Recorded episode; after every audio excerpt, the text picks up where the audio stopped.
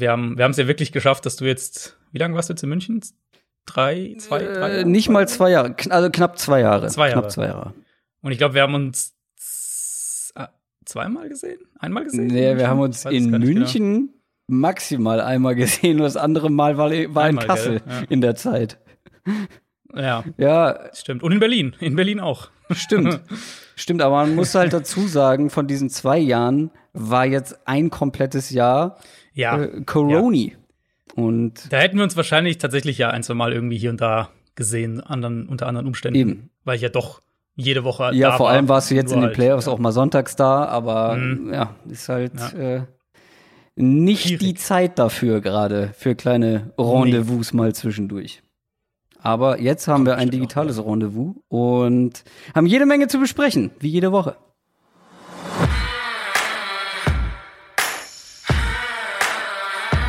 Down, Set, Talk. Der Football-Podcast mit Adrian Franke und Christoph Kröger.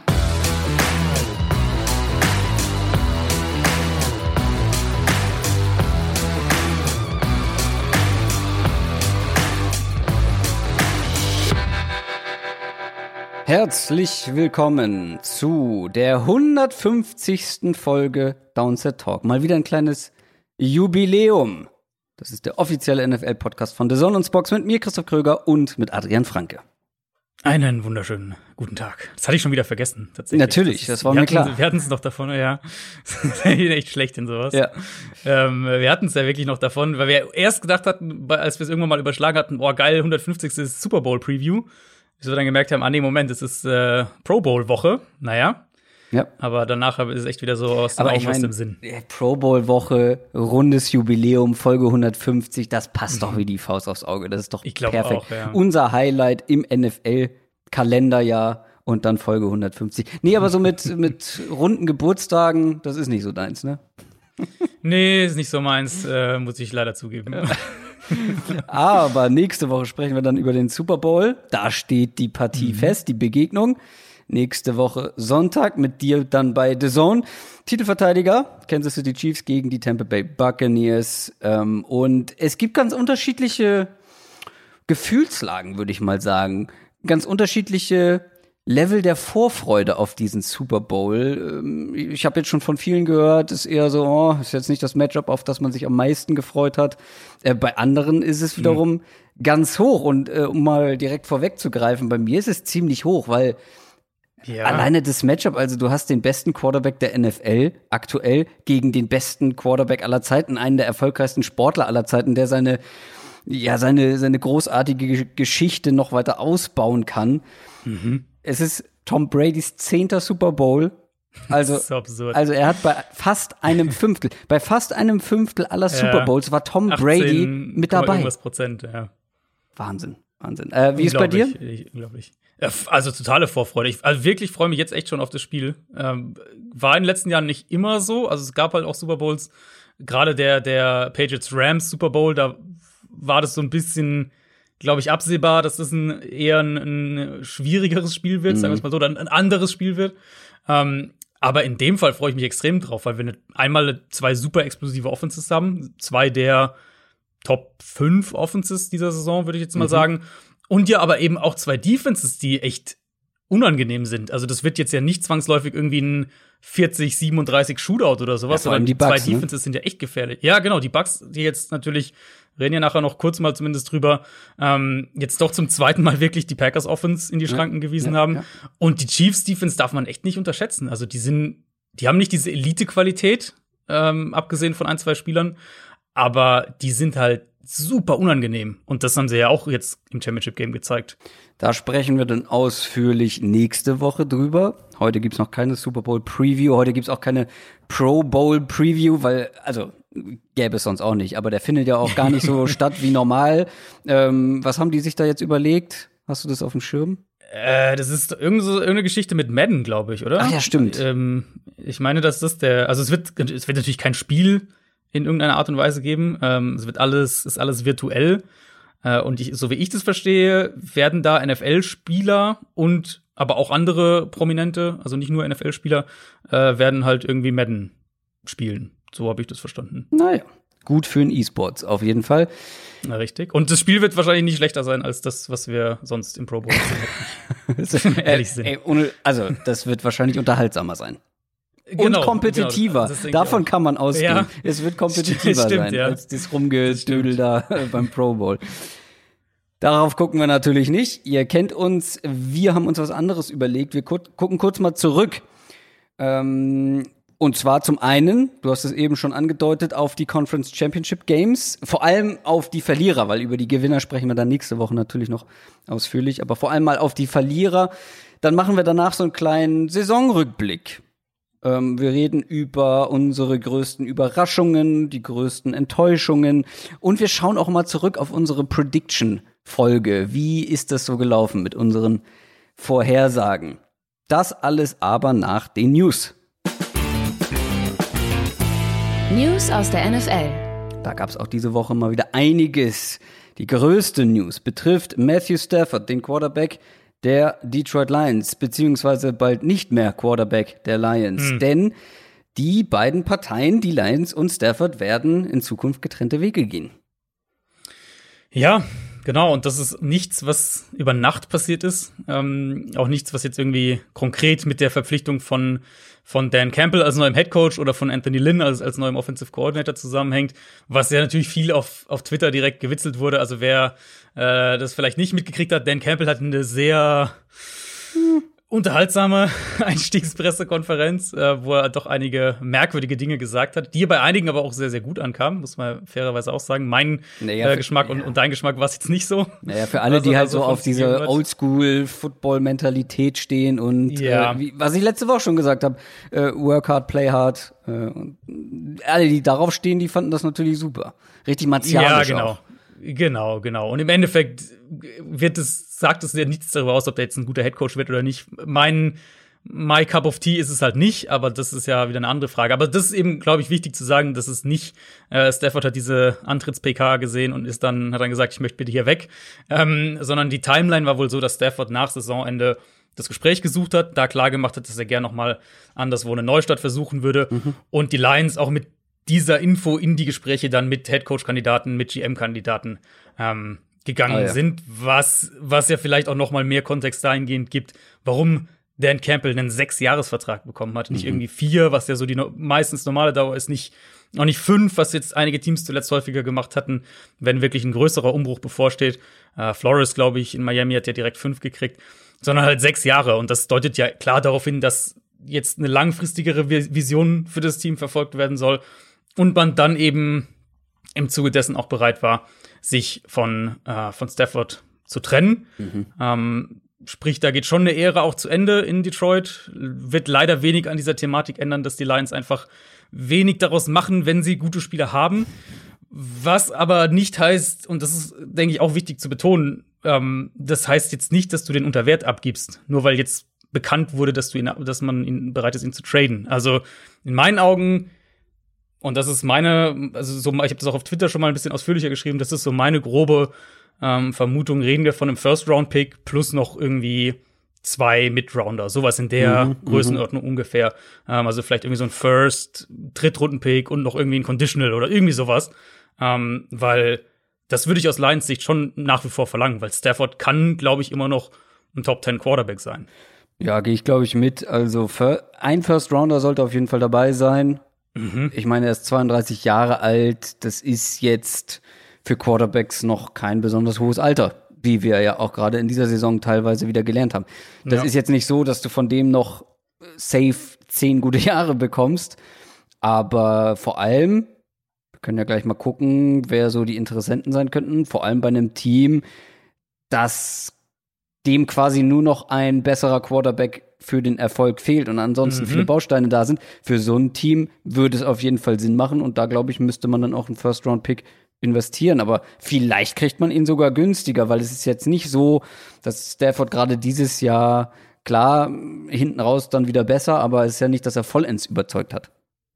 Nee, genau. Und er hat ja auch mit dem, äh, mit dem Rücken einfach schon Probleme ja, gehabt. Genau, Verletzungen. Das wird sicher auch ein bisschen mhm.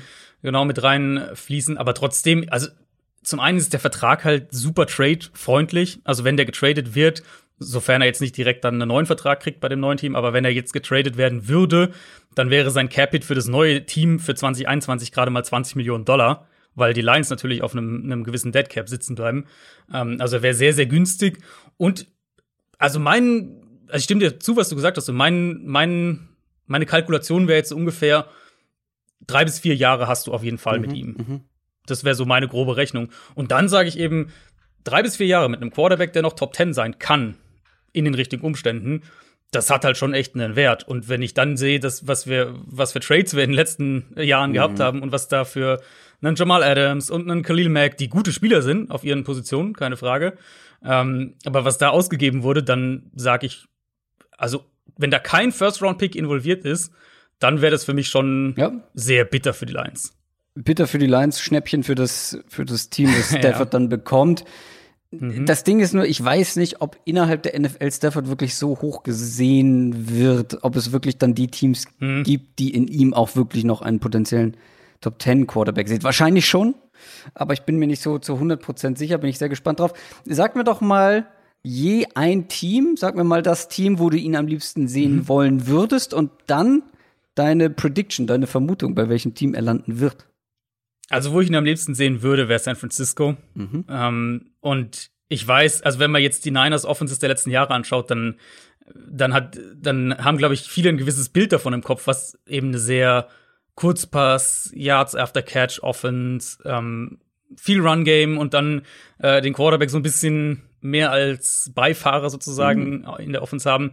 Was aber halt, glaube ich, auch am, am Quarterback liegt. Also nicht, dass Garoppolo jetzt irgendwie schlecht wäre, aber er ist halt einer, der diese Game Manager Rolle irgendwo auch braucht. Und meine Assoziation dann mit, mit dieser Offense und was ich mir vorstellen könnte, war halt das, was wir ähm, in Atlanta gesehen haben, als Shanahan Matt Ryan hatte. Eben ein Quarterback, der wirklich das ganze Feld auch bedienen kann, der auch wirklich vertikal gehen kann, der auch mal was selbst kreieren kann, wenn, wenn du hast, weiß nicht, viertes Viertel und du musst zehn Punkte aufholen. Ja gut, da gibt's Da war keinen bei. Garoppolo, ja, ja. Als Stafford, genau, meine ich. Ähm, genau. Ähm, und da ist halt mit Garoppolo häufiger schon der Eindruck, dass einfach die Limitierungen da sind. Er hat immer wieder auch mal diese Spiele gehabt, gerade Mhm. in der in der Super Bowl Saison, wo er dann gesehen hat, okay, er kann es halt doch einzelne Male. Mit Stafford würdest du einfach deine Baseline deutlich erhöhen. Also das wäre so das, wo ich sage, da würde ich ihn gerne sehen, weil da würde er, glaube ich, auch sehr sicher einen Top 10 Quarterback Saison spielen. Und wenn ich raten müsste, tendiere ich mittlerweile immer mehr zu den Colts. Ähm, einfach weil, klar, mit dem, mit dem Rivers-Rücktritt ist eine, ein große, großes, äh, großes Fragezeichen auf der Position. Die Colts haben richtig viel Cap Space und könnten dementsprechend, also die könnten Stafford holen und noch, sagen wir mal, einen dieser Free Agent Wide Receiver noch dazu. Das wären so, so zwei Verpflichtungen, wo du dann sagst, hier, die bleiben direkt in diesem Titelfenster. Und ich meine, die Colts waren dieses Jahr, wir haben es ja gesehen, die waren knapp, knapp davor, in Buffalo zu gewinnen in der Wildcard-Runde. Ähm, haben die Packers dieses Jahr auch geschlagen in der Regular Season. Also so weit weg waren die jetzt nicht. Und wenn du dann vielleicht noch mal ein Quarterback-Upgrade bekommst, wer weiß, dann Ja. bist du nächstes Jahr eins der Teams, das, äh, das die Chiefs in der AFC herausfordern kann. Deswegen könnt wäre so mein Ja. meine Vermutung. Wenn ich unterm, unterm Radar noch so ein Team wäre, äh, wäre Denver. Denver vielleicht, wenn der neue GM Drew Lock direkt aufgibt. Ja, über die Colts haben wir, haben wir ja vor ein paar Wochen schon mal, glaube ich, gesprochen äh, bezüglich Stafford. Fände ich auch gar nicht so schlecht, weil ich glaube, ähm, klar, die 49ers sind, glaube ich, noch mehr in dem Titelfenster, auch wenn das jetzt die letzte Saison nicht so ausgesehen hat, aber da waren natürlich Weil auch sie ja auch, Verletzungen. genau, keinen Quarterback hatten. Kein Quarterback, Verletzung, ähm, Ja. generell ja ein Thema gewesen. Ähm, die Colts sind, glaube ich, in auch in einer aussichtsreichen Lage. Das ist noch ein Team, was vielleicht noch einen Schritt davor ist. Da sind viele junge Spieler, aber die haben halt jetzt schon eine gewisse Baseline. Jetzt noch ein Quarterback dazu, der sie noch mal auf ein neues Level heben kann. Und ich glaube, im Vergleich zu Rivers kann Stafford das auf jeden Fall. Ähm, ich, Colts finde ich spannend. Ich, also, wenn ich es mir wirklich aussuchen könnte, wären es die Rams. Ja, Rams habe ich jetzt auch schon einige Male als generell so Quarterback-Kandidaten. Das Problem mit den Rams ist eben, dass die, sofern sie keinen Trade-Partner finden, dieses Jahr nicht aus dem Ja. Goff-Vertrag Ja. rauskommen. Und das Ja, ist ja, ja. bei den Niners nun mal, das muss man vielleicht auch dazu sagen, die kommen problemlos aus dem Garoppolo-Vertrag raus. Also entweder per Trade, klar, dann sowieso, aber selbst wenn sie keinen Trade-Partner finden würden, und ich denke, sie würden einen finden, ähm, weiß nicht, Chicago oder sowas. Patriots. für Garoppolo. Patriots natürlich kommen auch sofort in den Sinn. Ähm, selbst wenn sie keinen finden würden, könnten sie ihn halt problemlos entlassen. Ich glaube, mit einem ja. Dead Cap von, von zwei, drei Millionen. Ähm, das haben die Rams bei Goff ja. dieses Jahr halt noch nicht. Deswegen, Deswegen das ist absolutes Wunschdenken, ähm, weil also für mich ist mittlerweile nicht ganz auf dem Level, aber für mich ist mittlerweile Goff dieser Klotz am Bein, wie bei den Bears mhm. die Quarterbacks bisher äh, der Klotz am Bein waren. Ähm, und ich glaube, er würde halt in die Offense sehr, sehr gut reinpassen. Ähm, Klar, vom, vom ja. Stil. Ne? In beide, ja, in beide. Das wäre also Niners und, und Rams. Ja. Ähm, wäre das so, das wäre so das, wo wir immer sagen, ja, die, die haben halt über, über die letzten Jahre eigentlich immer super Offenses gehabt und der Quarterback war halt so ein bisschen das Fragezeichen. Und dann kriegst du eben mal hier und da gute Quarterback Stretches und, und Serien und dann halt auch wieder schlechte. Mhm. Und Stafford würde halt in dieser Art Offense dann Top Quarterback Play bringen und was, wie das aussehen kann, nochmal auf einem höheren Level haben wir ja in, in Green Bay dieses Jahr gesehen, wenn du halt in ja. diese Offense ja. dann in dem Fall wirklich Elite Quarterback Play reinbringst, aber was das nochmal, ähm, was das nochmal draufpackt. Ich habe noch Washington als so ein, so ein möglichen Under-the-Radar-Kandidaten auf dem Zettel. Ähm, da ist die Frage natürlich, wo die sich sehen jetzt nach dem Division-Sieg. Ja, ja, das ist wirklich schwierig, die Quarterback-Position bei Washington, wie sie das angehen. Kann ich auch noch nicht so richtig einschätzen. Was, wie realistisch ähm, hältst du die Raiders? Raiders hatte ich auch, hatte ich jetzt auch noch Fragen gekriegt, zu denen, also ich will es nicht ausschließen, sagen wir es mal so. Ähm, frag mich aber, ob Gruden dieses Jahr den Quarterback-Markt als zu äh, zu stark ansieht, also im Sinne von zu viele Teams, die einen suchen ah, ja, okay. und vielleicht auf nächstes Jahr wartet.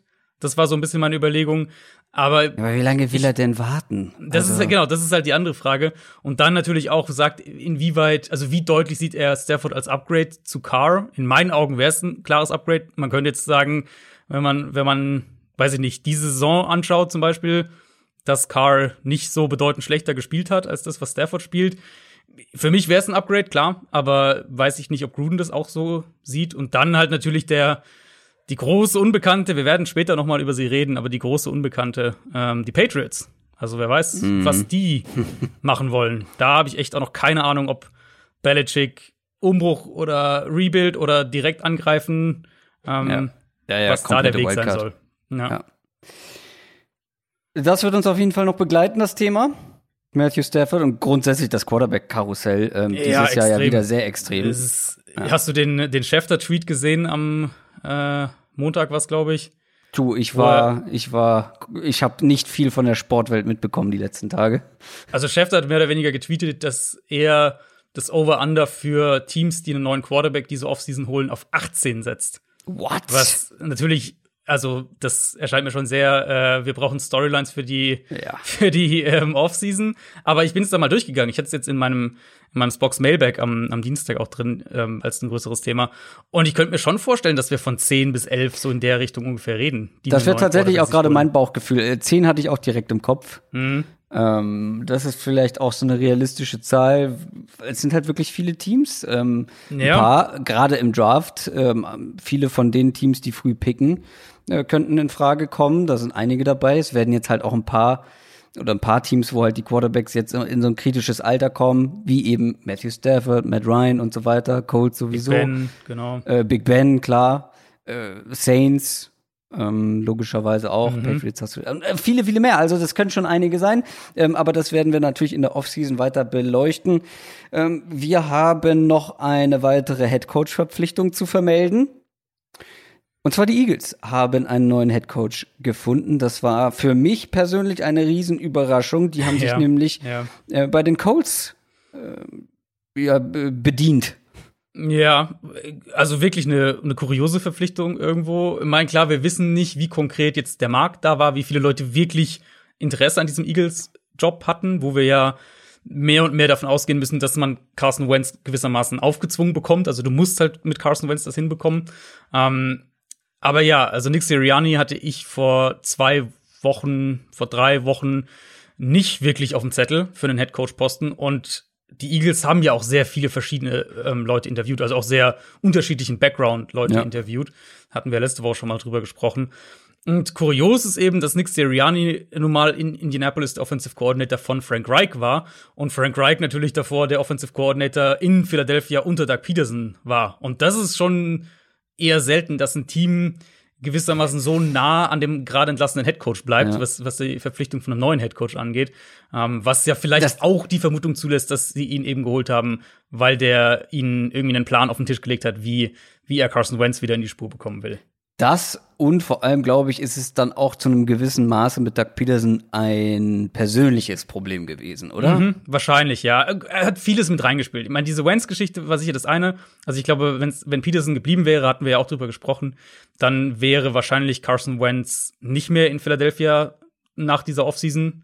Das ist zumindest meine Vermutung. Aber auch eben, ja, hinter den Kulissen, es ging ja da auch um die Art und Weise, wie ähm, Peterson seinen Coaching-Staff jetzt neu besetzen wollte. Der wollte er wohl sehr intern bleiben, also Leute intern befördern, ähm, wenig äußere Einflüsse reinholen und so weiter. Und auch danach, erst nachdem er seine Pläne da mit, äh, mit, dem, mit dem Owner geteilt hat, wurde er dann letztlich gefeuert. Also da, da waren schon andere Sachen mit dabei. Mein Tipp jetzt mit Sirianni ist, dass Carson Wentz und Jalen Hurts die Quarterbacks sein werden und sich einer der beiden ähm, dann übers Training Camp auch, also dass die beiden sich im Training Camp sozusagen intern diese Position ausspielen werden. Damit hätten wir nur noch ein Team, das auf Headcoach-Suche ist. Und mhm. es sind die Houston Texans. Was ja. ist da los? Warum brauchen die so lange? das, äh, kann, man, kann man jetzt äh, positiv und negativ beantworten. Negativ wäre, weil keiner hin will. Ähm, ja, weil man nicht weiß, man wer, wer Quarterback sein wird für richtig, in der Zukunft. Richtig, ja. richtig. Ähm, Positiv kann man jetzt natürlich sagen, jetzt, jetzt haben sie den Luxus, dass sie auch bis nach dem Super Bowl warten können, falls sie einen der, der Coaches dieser beiden Teams irgendwie im Blick haben. Ähm, die Frage natürlich bleibt auch dann, wollen gute Coaches überhaupt dahin? Also wenn ich Eric Bienemy bin und sowieso schon, das darf man ja echt nicht vergessen, ein riesiger Druck darauf sein wird, weil wenn der dann irgendwo Head Coach wird, nachdem es zwei Jahre lang gefühlt jeder fordert oder sogar noch länger, dann gehe ich doch nicht nach Houston, wo zumindest von ja. außen betrachtet das eine ja. komplett kaputte Führungsebene irgendwie ist und ja. ich halt nicht mal weiß, ob ich Deshaun Watson habe. Also äh, gerade in dem Fall, gerade an, an seiner Stelle, würde ich halt dann lieber, so wie Brian Dable das auch macht jetzt in Buffalo, ähm, noch eine Saison mitnehmen und dann nächstes Jahr gucken. Ja, total. Also bei den Texans erwartest du auch eher so eine überraschende, in Anführungszeichen, No-Name-Verpflichtung. Ist auf jeden Fall eher mein Gefühl, ja. Mhm. Vielleicht dann ja, doch, eigentlich schon. Und weil es ist einfach zu viel Ungewissheit. Ich meine, letzte Woche ging jetzt auch wieder die Meldung rum, dass, äh, dass Watson quasi unabhängig davon, wer jetzt Headcoach wird, eigentlich weg will, weil er halt äh, Ownership nicht mehr vertraut. Und wenn halt dein, dein Superstar Quarterback deinem Owner nicht mehr vertraut, dann mhm. weiß ich nicht, ob du das noch retten kannst. Und dann, wenn wir dann davon reden, dass du dieses Team übernimmst mit dieser Führungsriege ohne Deshaun Watson, boah, also da wird, glaube ich, der Markt dann schon echt dünn an Headcoach-Kandidaten. Machen wir die News fertig mit weiteren kleineren Personal-News, zum Beispiel von den Vikings. Gary Kubiak tritt zurück. Mhm. Ja, da war ja generell schon die Frage, wie lange äh, der machen will, als er dann aus dem Ruhestand zurückgekommen ist. Und bei den bei den Vikings sieht man eben dieses Problem, dass wir ähm, über das wir letzte Woche bei, mit der ganzen Headcoach, äh, mit der ganzen Headcoach-Verpflichtung mal gesprochen hatten. Diese ganze Offensive Coordinator unter defensiven Head Coach Thematik. Ähm, weil jetzt der neue Offensive Coordinator, den Minnesota jetzt holen wird, wird der sechste Offensive Coordinator im sechsten Jahr in Minnesota sein. Äh, zwei von den fünfen bisher mit, mit Pat Shermer und Kevin Stefanski wurden als Head Coach abgeworben, zwei sind zurückgetreten, einer wurde gefeuert. Und ich meine, dafür haben sie es noch relativ gut geschafft, muss man auch sagen, eine offensive Linie irgendwie zu wahren. Aber ideal ist es natürlich nicht. Jetzt klingt so, als wäre das wahrscheinlichste Szenario, dass sie, ähm, dass sie intern bleiben, dass ähm, der Sohn von Gary Kubiak tatsächlich, der ja auch in dem Coaching-Staff ist, als Offensive Coordinator übernimmt. Aber ähm, ja, auch da, da ist natürlich auch keine Garantie, dass der das dann qualitativ auf dem entsprechenden Level auch kann. Apropos Offensive Coordinator, da gibt's ein paar neue.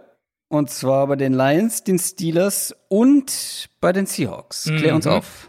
Ja, äh, den Lions haben wir schon, oder habe ich ja eben schon kurz sogar gesagt, Anthony Lynn, der Ex-Chargers Head Coach. Bin sehr gespannt, was das für die Offense bedeutet, weil ich mir ehrlich gesagt gar nicht so 100% sicher bin, wie eine Anthony Lynn Offense aussieht, weil klar, in Buffalo war er nur ein kurz Offensive Coordinator, da war es dann eine sehr runlastige Offense, was auch zum Personal einfach gepasst hat, zu der Art und Weise, wie das Team zusammengebaut war. Bei den Chargers dann deutlich passlastiger, direkt auch mit Rivers. Ähm, und jetzt natürlich die Saison mit Herbert gehabt.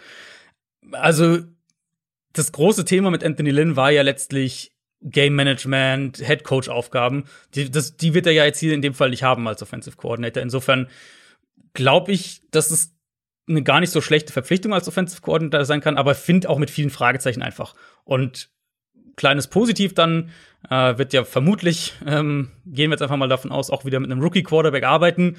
Und zumindest hat er da die Erfahrung letztes Jahr, wie involviert auch immer er da war, aber mit, mit äh, Justin Herbert gemacht. Würde mich auch absolut nicht wundern, wenn die jetzt beispielsweise einen Tyra Taylor wiederholen, weil der einfach unter Anthony Lynn jetzt schon eine gewisse Geschichte hat und du dann so einen holst und einen draftest und es dann das, äh, das Konzept für die kommende Saison ist. Pittsburgh bleibt mal wieder intern, das, was mhm. dann doch auch schon relativ schnell nach der Entlassung von Randy Fickner ähm, spekuliert wurde. Mit Canada, der letztes Jahr der Quarterbacks-Coach für die Steelers war, der wird befördert. Da waren auch ein paar interessante Namen eigentlich im Rennen. Pep Hamilton, Hugh Jackson wurde da unter anderem auch interviewt. Letztlich natürlich jetzt aus NFL-Sicht so ein bisschen ähm, eine unbekannte College, wer College Football schaut, kennt ihn da eher. Bei LSU hat es nicht wirklich für ihn geklappt. Ist jetzt die Frage, wie passt es mit Big Ben zusammen? Wie, wie sieht die Offense mit mhm. ihm aus? Welche, welche Sprünge sind da überhaupt schematisch noch möglich, sofern Big Ben der Quarterback bleibt? Das ist ja dann auch mal äh, to be discussed. Im Moment gehen wir davon aus. Ähm, und Seattle, genau, Seattle mit äh, einem Namen, den jetzt, glaube ich, nicht viele auf dem Schirm hatten, also ich sicher nicht, nämlich Shane Waldron, der Passing Game Coordinator der Rams in den letzten drei Jahren. Äh, war dann, also hat auch Position Coach Aufgaben noch dazu gehabt, Titans, Quarterbacks zwischendurch gemacht. Kam mit Sean McVay aus Washington, äh, war mhm. davor in, in Washington Offensive Quality Control Coach, was in aller Regel so die, die niedrigste Stufe im Trainerstab ist. Ähm, aber ansonsten halt eigentlich, also hat keine Offensive Coordinator Erfahrung jetzt in dem Sinne. Vermutung wäre dann eine starke McVay-Prägung, was schematische Fragen angeht. Also so stilistisch würde ich vermuten, dass wir wieder mehr Outside Zone plus Play Action bei den Seahawks sehen, was glaube ich von der Grundidee gar nicht blöd ist, gerade mit Blick auch auf Russell Wilson und was wahrscheinlich auch zu dem passt, was Pete Carroll wollte, eben Ball wieder mehr besser laufen und, und mehr darauf aufbauen. Und ich könnte mir schon vorstellen, dass, ähm, dass Waldron das genauso auch plant. Äh, dann die, die Deep Shots halt dann gerade auch via Play Action wieder Rollouts so hinbekommen.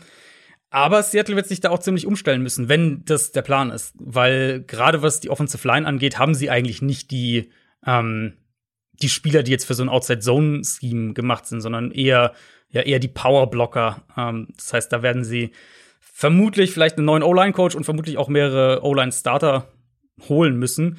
Insofern ähm, interessante Verpflichtung und auch eine, die ich nicht auf dem Schirm hatte, aber wo ich, das finde ich zumindest äh, irgendwo spannender als äh, jemanden wie einen Joe Lombardi beispielsweise, der da auch im Gespräch war.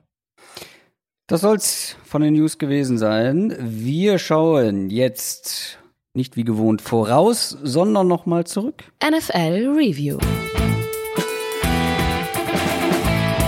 Und zwar auf die Conference Championship Games. Wir fangen mal mit der NFC an. Da haben sich ja die Bucks gegen die Packers durchgesetzt.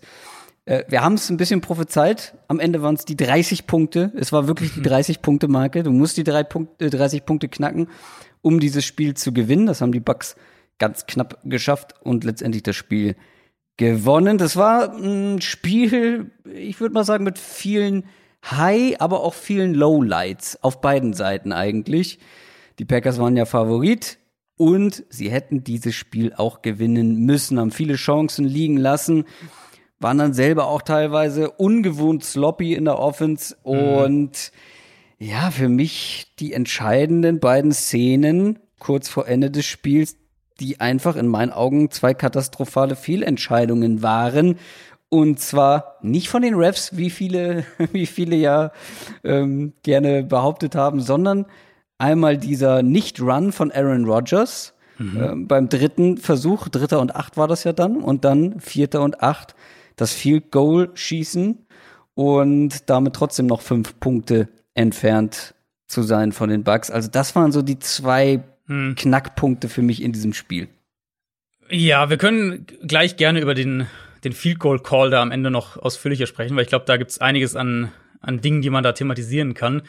Für mich vor allem bitter war, aber du hast jetzt ja eigentlich auch schon so mit deiner, mit deinen Takeaways durchklingen lassen, dass die Packers das halt wirklich selbst verschuldet verloren haben. Ja. Einfach ja. in einem Jahr, wo sie ja echt ein Super Bowl-Kaliber-Team hatten. Also letztes Jahr, da haben sie dann im, im NFC Championship Game auch, auch deutlich verloren gegen die Niners und das auch zu Recht in meinen Augen, das haben wir oft genug besprochen, weil die Packers da für mich auch einfach nicht so gut waren, wie es ihr Rekord und Auftritt im Championship Game vielleicht andeuten würde.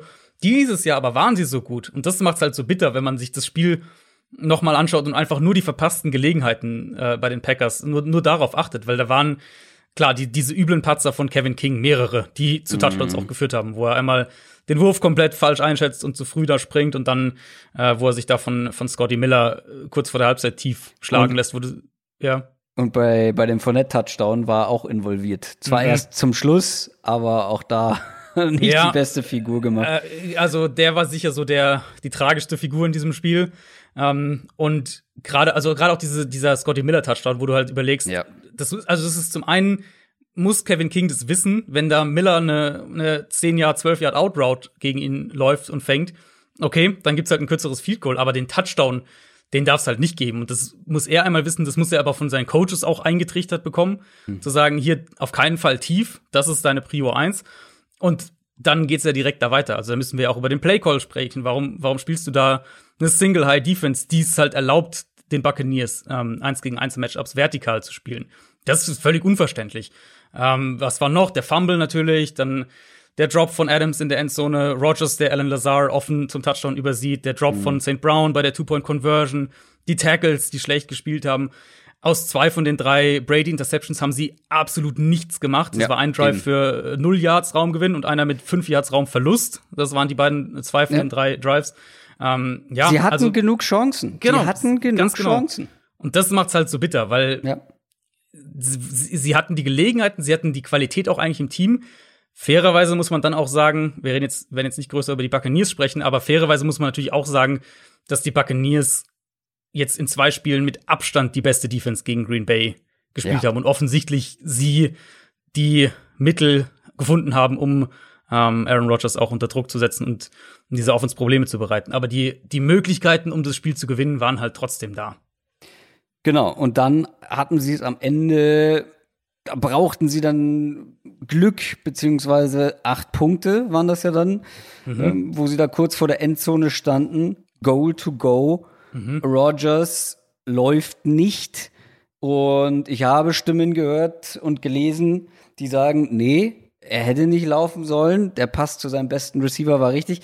Das Ding ist, was die Leute, glaube ich, in meinen Augen dabei vergessen, es geht ja gar nicht mal zwingend darum, dass er einen Touchdown hätte erlaufen können. Natürlich wäre das mhm.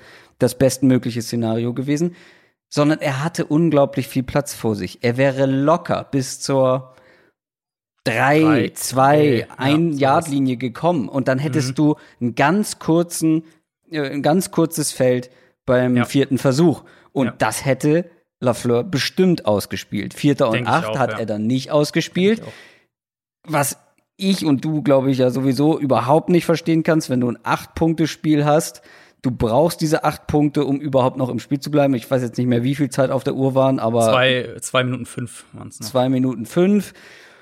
Und mit einem Field Goal kommst du auf fünf Punkte ran. Das ändert vom Spielverlauf ja eigentlich gar nichts. Natürlich ist es ein großes Risiko, wenn du diesen vierten Versuch ausspielst, weil wenn mhm. du das mhm. nicht schaffst, ja, aber das Resultat, wenn du es nicht schaffst, ist, dass die Bugs selber äh, an der 8-Yard-Linie anfangen müssen und mhm. dann nicht wie an der 25 höchstwahrscheinlich ja. nach einem Field Goal. Ja, ja ähm, ist also ich habe ein bisschen einen abgeschwächteren Take dazu, was vielleicht den einen oder anderen überrascht, weil wahrscheinlich die meisten denken, dass ich äh, äh, Gift und Galle gespuckt habe, als, als ich gesehen habe, dass sie da zum Field Goal rauskommen. Ähm, im ersten Moment war es auch so und ich gehe mit deiner Argumentation auch mit und ich hätte es selbst vermutlich auch ausgespielt, weil ich halt lieber Aaron Rodgers in der Szene eine Chance gebe als äh, als der eigene Defense, die ja nun wirklich genau. die ja nun wirklich nicht dafür bekannt ist, eine, eine Shutdown Defense genau. zu sein und dann in den entscheidenden Momenten jemanden wie Tom Brady stoppen kann. Genau, genau. Was ist der Gedankengang dahinter aber? Ich glaube, also wenn man jetzt auf LaFleur einfach schaut, du brauchst erstmal natürlich den Touchdown aus acht Yards, was schwer ist gegen eine Defense, die dir das ganze Spiel schon Probleme bereitet, plus die erfolgreiche Two-Point-Conversion. Also die zwei Sachen bräuchtest du erstmal, um das Spiel überhaupt auszugleichen. Und dann ja. brauchst du ja immer noch einen defensiven Stopp, weil Tampa den Ball dann gekriegt hätte. Sagen wir, sagen wir die Packers schaffen das, Touchdown, Two-Point-Conversion, ähm, ist es noch knapp zwei Minuten wahrscheinlich, wäre wär dann wahrscheinlich kurz nach der, nach der Two-Minute-Warning gewesen, so grob. Ähm, dann kriegt Tampa den Ball per Kickoff. Also sprich, äh, mhm. höchstwahrscheinlich irgendwo um die eigene 2025. Ähm, und dann brauchst du immer noch einen defensiven Stopp, weil Tampa dann logischerweise, sie hatten ja auch noch Timeouts, also sie mhm. hätten dann problemlos einen Drive hinlegen können und sagen, hier, wir machen einen langen Drive, acht Plays und kicken das Game-Winning Field Goal mit, mit auslaufender Uhr. Deswegen halt die Überlegung, die Matt LaFleur wahrscheinlich hatte und die ich dann schon ein bisschen nachvollziehen kann, ist eben, ja, ich traue meiner Defense hier nicht, dass sie die Bucks Offense direkt stoppt. Was ich ihr aber zutraue, ist, dass sie sie auf ein Field Goal hält. Und Vierter und Acht ist halt einfach lang. Deswegen kriege ich das Field Goal, gebe Tampa den Ball und wenn sie dann nur ein Field Goal schaffen oder sogar überraschend ohne Punkte bleiben, dann können wir halt mit dem Touchdown noch antworten. Und ich meine, dann sind wir ehrlich vom, äh, vom, von, vom wie es danach verlaufen ist, wenn äh, wenn es diese Pass Interference gegen Kevin King nicht gibt bei Dritter und Vier, dann geht der Plan sogar auf, weil dann panten sie wahrscheinlich und die Packers kriegen den Ball mit, mit anderthalb Minuten auf der Uhr zurück und können es mit einem Touchdown gewinnen. Ähm, insofern, ja, ich mhm. jetzt anders gemacht, aber also gerade ich rede ja immer von hier Prozess wichtiger als Resultat und ich kann den Gedankengang zumindest nachvollziehen in dem Fall, auch wenn ja. mein erster Instinkt auch anders war. Mit der Argumentation kann ich den Gedankengang auch nachvollziehen. Für mich ist halt die größere Fehlentscheidung fast noch die, das Play davor von Rogers. Dass er der, nicht läuft, meinst du, ja. Dass er nicht läuft, weil ja. es war jetzt nicht so, dass Devonte Adams blank blank nee. war. Ähm, nee, da war eigentlich gar kein Fenster. Also genau. da waren ja zwei, zwei Buccaneers, glaube ich, direkt. Ähm, also und das ist kaum eine Chance gehabt. Und wie gesagt, das ist dann okay, du schaffst dann vielleicht nicht diesen Third Down zu konverten, aber wenn du ein paar Yards noch machst, hast du wirklich mhm. gute Karten, dieses vierten, diesen vierten Versuch ähm, ja. in die Endzone zu bringen. Und das war für mich wirklich so ein kritischer Moment im Spiel, ja. weil ja, er wirklich. Schlimmer als, fand ich deutlich schlimmer als der Field Goal Call dann. Also die Entscheidung von Rogers sozusagen den Ball zu werfen, äh, fand ich schlimmer als die Entscheidung von Lafleur da das Field Goal zu kicken. Das sind so Feinheiten, weil es gab eine andere Situation in dem Spiel, wo man einfach gemerkt hat, wie souverän Tom Brady, gut, der hatte dann äh, ein paar hässliche Würfe auch mit dabei, die eine Interception war katastrophal, gar keine in Frage. In der zweiten Hälfte vor allem, ja. Erste in der zweiten Hälfte, halt die erste. Hälfte war überragend. Aber es gab, ich glaube, das war dann auch in der zweiten Hälfte oder war es noch in der, ich glaube, es war am Ende der ersten Halbzeit, wo er sieht, okay, hier kommt ein Blocker, äh, ein Pass-Rusher ungeblockt durch wenn ich jetzt aber einen Sack kassiere und ich bin 43, nicht mehr so gut zu Fuß, ich, die Wahrscheinlichkeit ist sehr hoch, dass ich den mhm. Sack kassiere, dann sind wir wahrscheinlich außer, außerhalb der Field Goal Range. Ich werf den Ball sofort weg. Und mhm. das ist, war für mich so, weil ich habe im ersten Mal gedacht, was macht er denn? Warum, hä? Warum wirft er denn direkt weg? Aber dann mit dem Gedanken, okay, wenn er gesackt worden wäre, hätten sie wahrscheinlich nicht mehr im Field Goal schießen können. Also das sind so kleine Feinheiten in den richtigen Momenten, dann die richtige Entscheidung zu treffen. Mhm. Kann Tom Brady ja. wie kein anderer. Und ja. Aaron Rodgers hat dann leider in der kritischen Situation in meinen Augen die falsche ja. Entscheidung getroffen. Ja, das, da würde ich, ähm, da würde ich voll mitgehen. Und wie halt noch mal gesagt, sorry für alle Packers-Fans, aber noch mal gesagt, eben besonders bitter, weil es halt drin war in dem Spiel und weil sie dann auch im Super Bowl echt eine Chance gehabt hätten. Also, ja. Es ist wirklich, es, es tut mir auch wirklich für alle Packers-Fans leid, vor allem, weil ich habe in der Geschichte, das erste Mal in der Geschichte von Downset Talk, die Packers ja wirklich in der letzten Folge als das beste Team und das zu schlagende Team in der NFL ähm, ja. ja. bezeichnet und dann verlieren sie direkt. Also ich habe sehr mhm. viel Hate äh, bei Twitter eingesteckt, aber auch vollkommen zu Recht. Ja, zu Recht, ja. ja hab ich gesehen. Äh, kommen wir noch mal zur AFC. Ich glaube, ähm, da können wir es ein bisschen kürzer machen. Die Chiefs haben die Bills geschlagen. Und das lag vor allem, wie ich fand, an der Bills Defense, äh, beziehungsweise an der Chiefs Offense. Gut, beides hat sich in gewisser Weise mhm. bedingt, war aber trotzdem sehr, sehr unterhaltsames Spiel. Ne? Also es ging, wie wir es gesagt haben, viel durch die Luft, viele Big Plays. Also ich hatte wirklich Spaß dabei. Ja, ja. Ähm, was die Chiefs halt angeht, ne? das, so muss man es, glaube ich, sagen. Also für mich wirklich so ein Takeaway war und, und wir haben es in der in der Zone-Übertragung auch ein paar Mal ähm, thematisiert. Für mich wirklich so ein Takeaway war einfach, dass die Bills keine Antworten gefunden haben. Mhm. Ähm, wenn sie, die haben defensiv viel versucht, wenn sie in ihre, in ihre Tour-High-Coverages gegangen sind, auch mal Cover 6 teilweise gespielt haben, äh, um halt die Big Plays durch die Luft zu verhindern, was sie auch in dem, in dem Regular-Season-Spiel häufiger gemacht haben. Ähm, was auch ganz gut funktioniert hat. Also die, die Chiefs haben ja wenig tief geworfen tatsächlich. Mhm. Dann haben die Chiefs das halt gnadenlos davor attackiert. Kelsey kurz über die Mitte, die Jet Sweeps, wo, du schnell Blocker auch aufs ja. zweite und dritte Level bringst. Ähm, also einfach zu viele Antworten gehabt. Und wenn sie dann mal Man gespielt haben, die Bills, Man Coverage, dann haben die Chiefs halt direkt bestraft. Hier das Big Play von äh, von von Tyreek Hill, wo er dem dem Slot Corner davon läuft. Also es ist einfach sie haben defensiv keine Antworten gefunden und es ging dann halt auf der anderen Seite des Balls gerade so weiter, wo die Chiefs ähm, die Bills Receiver sehr physisch gespielt haben, Josh Allen wirklich oft aus dem Konzept gebracht haben mit ihren ganzen Safety-Rotationen. Das hatten wir vorher ja auch, ähm, auch thematisiert. Immer wieder Blitzer aus verschiedenen Richtungen gebracht haben. Und Buffalo halt auch da dann im Endeffekt leider nicht wirklich eine Antwort gefunden hat. Ja, und vor allem gefühlt waren es ja, die meisten Big Plays waren ja Broken Plays, Scramble Plays von, von Mahomes und dann findet er halt immer noch einen und das ist halt unglaublich schwer zu verteidigen. Ähm, wir wollten ja vor allem über die Verlierer sprechen. Die Bills haben ja trotzdem eine sehr, sehr gute Saison ja. gespielt. Ja. Glaubst du, sie können darauf aufbauen? Glaubst du, das war ein äh, One-Hit-Wonder oder ähm, sind sie jetzt auf die nächsten Jahre mit Josh Allen weiterhin im Titelfenster?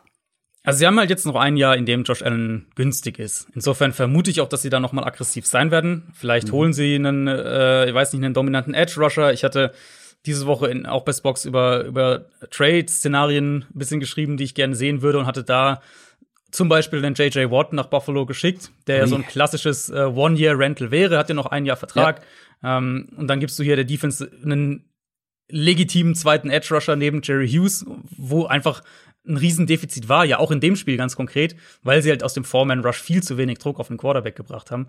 Ähm, ich denke, sie werden bestimmt auch noch mal in die Offense investieren. Da gibt's auch in der O-Line, äh, gibt's auch Free Agents. Da vielleicht noch mal, vielleicht Running Back hört man jetzt schon ein bisschen. Aber die kritischste Personalie steht ja schon fest, nämlich dass, dass Brian Dable bleibt, zumindest mal noch ja. ein Jahr. Und ich glaube, das ist super wichtig und, und lässt mich auf jeden Fall äh, für 2021 optimistisch auf die Bills schauen. Mhm. Letztlich ist es eben die Frage, die wir immer gestellt haben, nämlich, was kriegen wir von Josh Allen? Die Diskussionsgrundlage ist jetzt eine andere als vor einem Jahr. Aber jetzt in dem Fall dann eben, kann er diesen Sprung bestätigen? Wird es ein bisschen wieder ein, ein, Schritt zurück? Was genau kriegen wir von ihm? Im, im mhm. Kern sage ich ja, die Bills gehören in diesen, äh, in diesen, diesen Favoritenkreis und, und auch nächste Saison.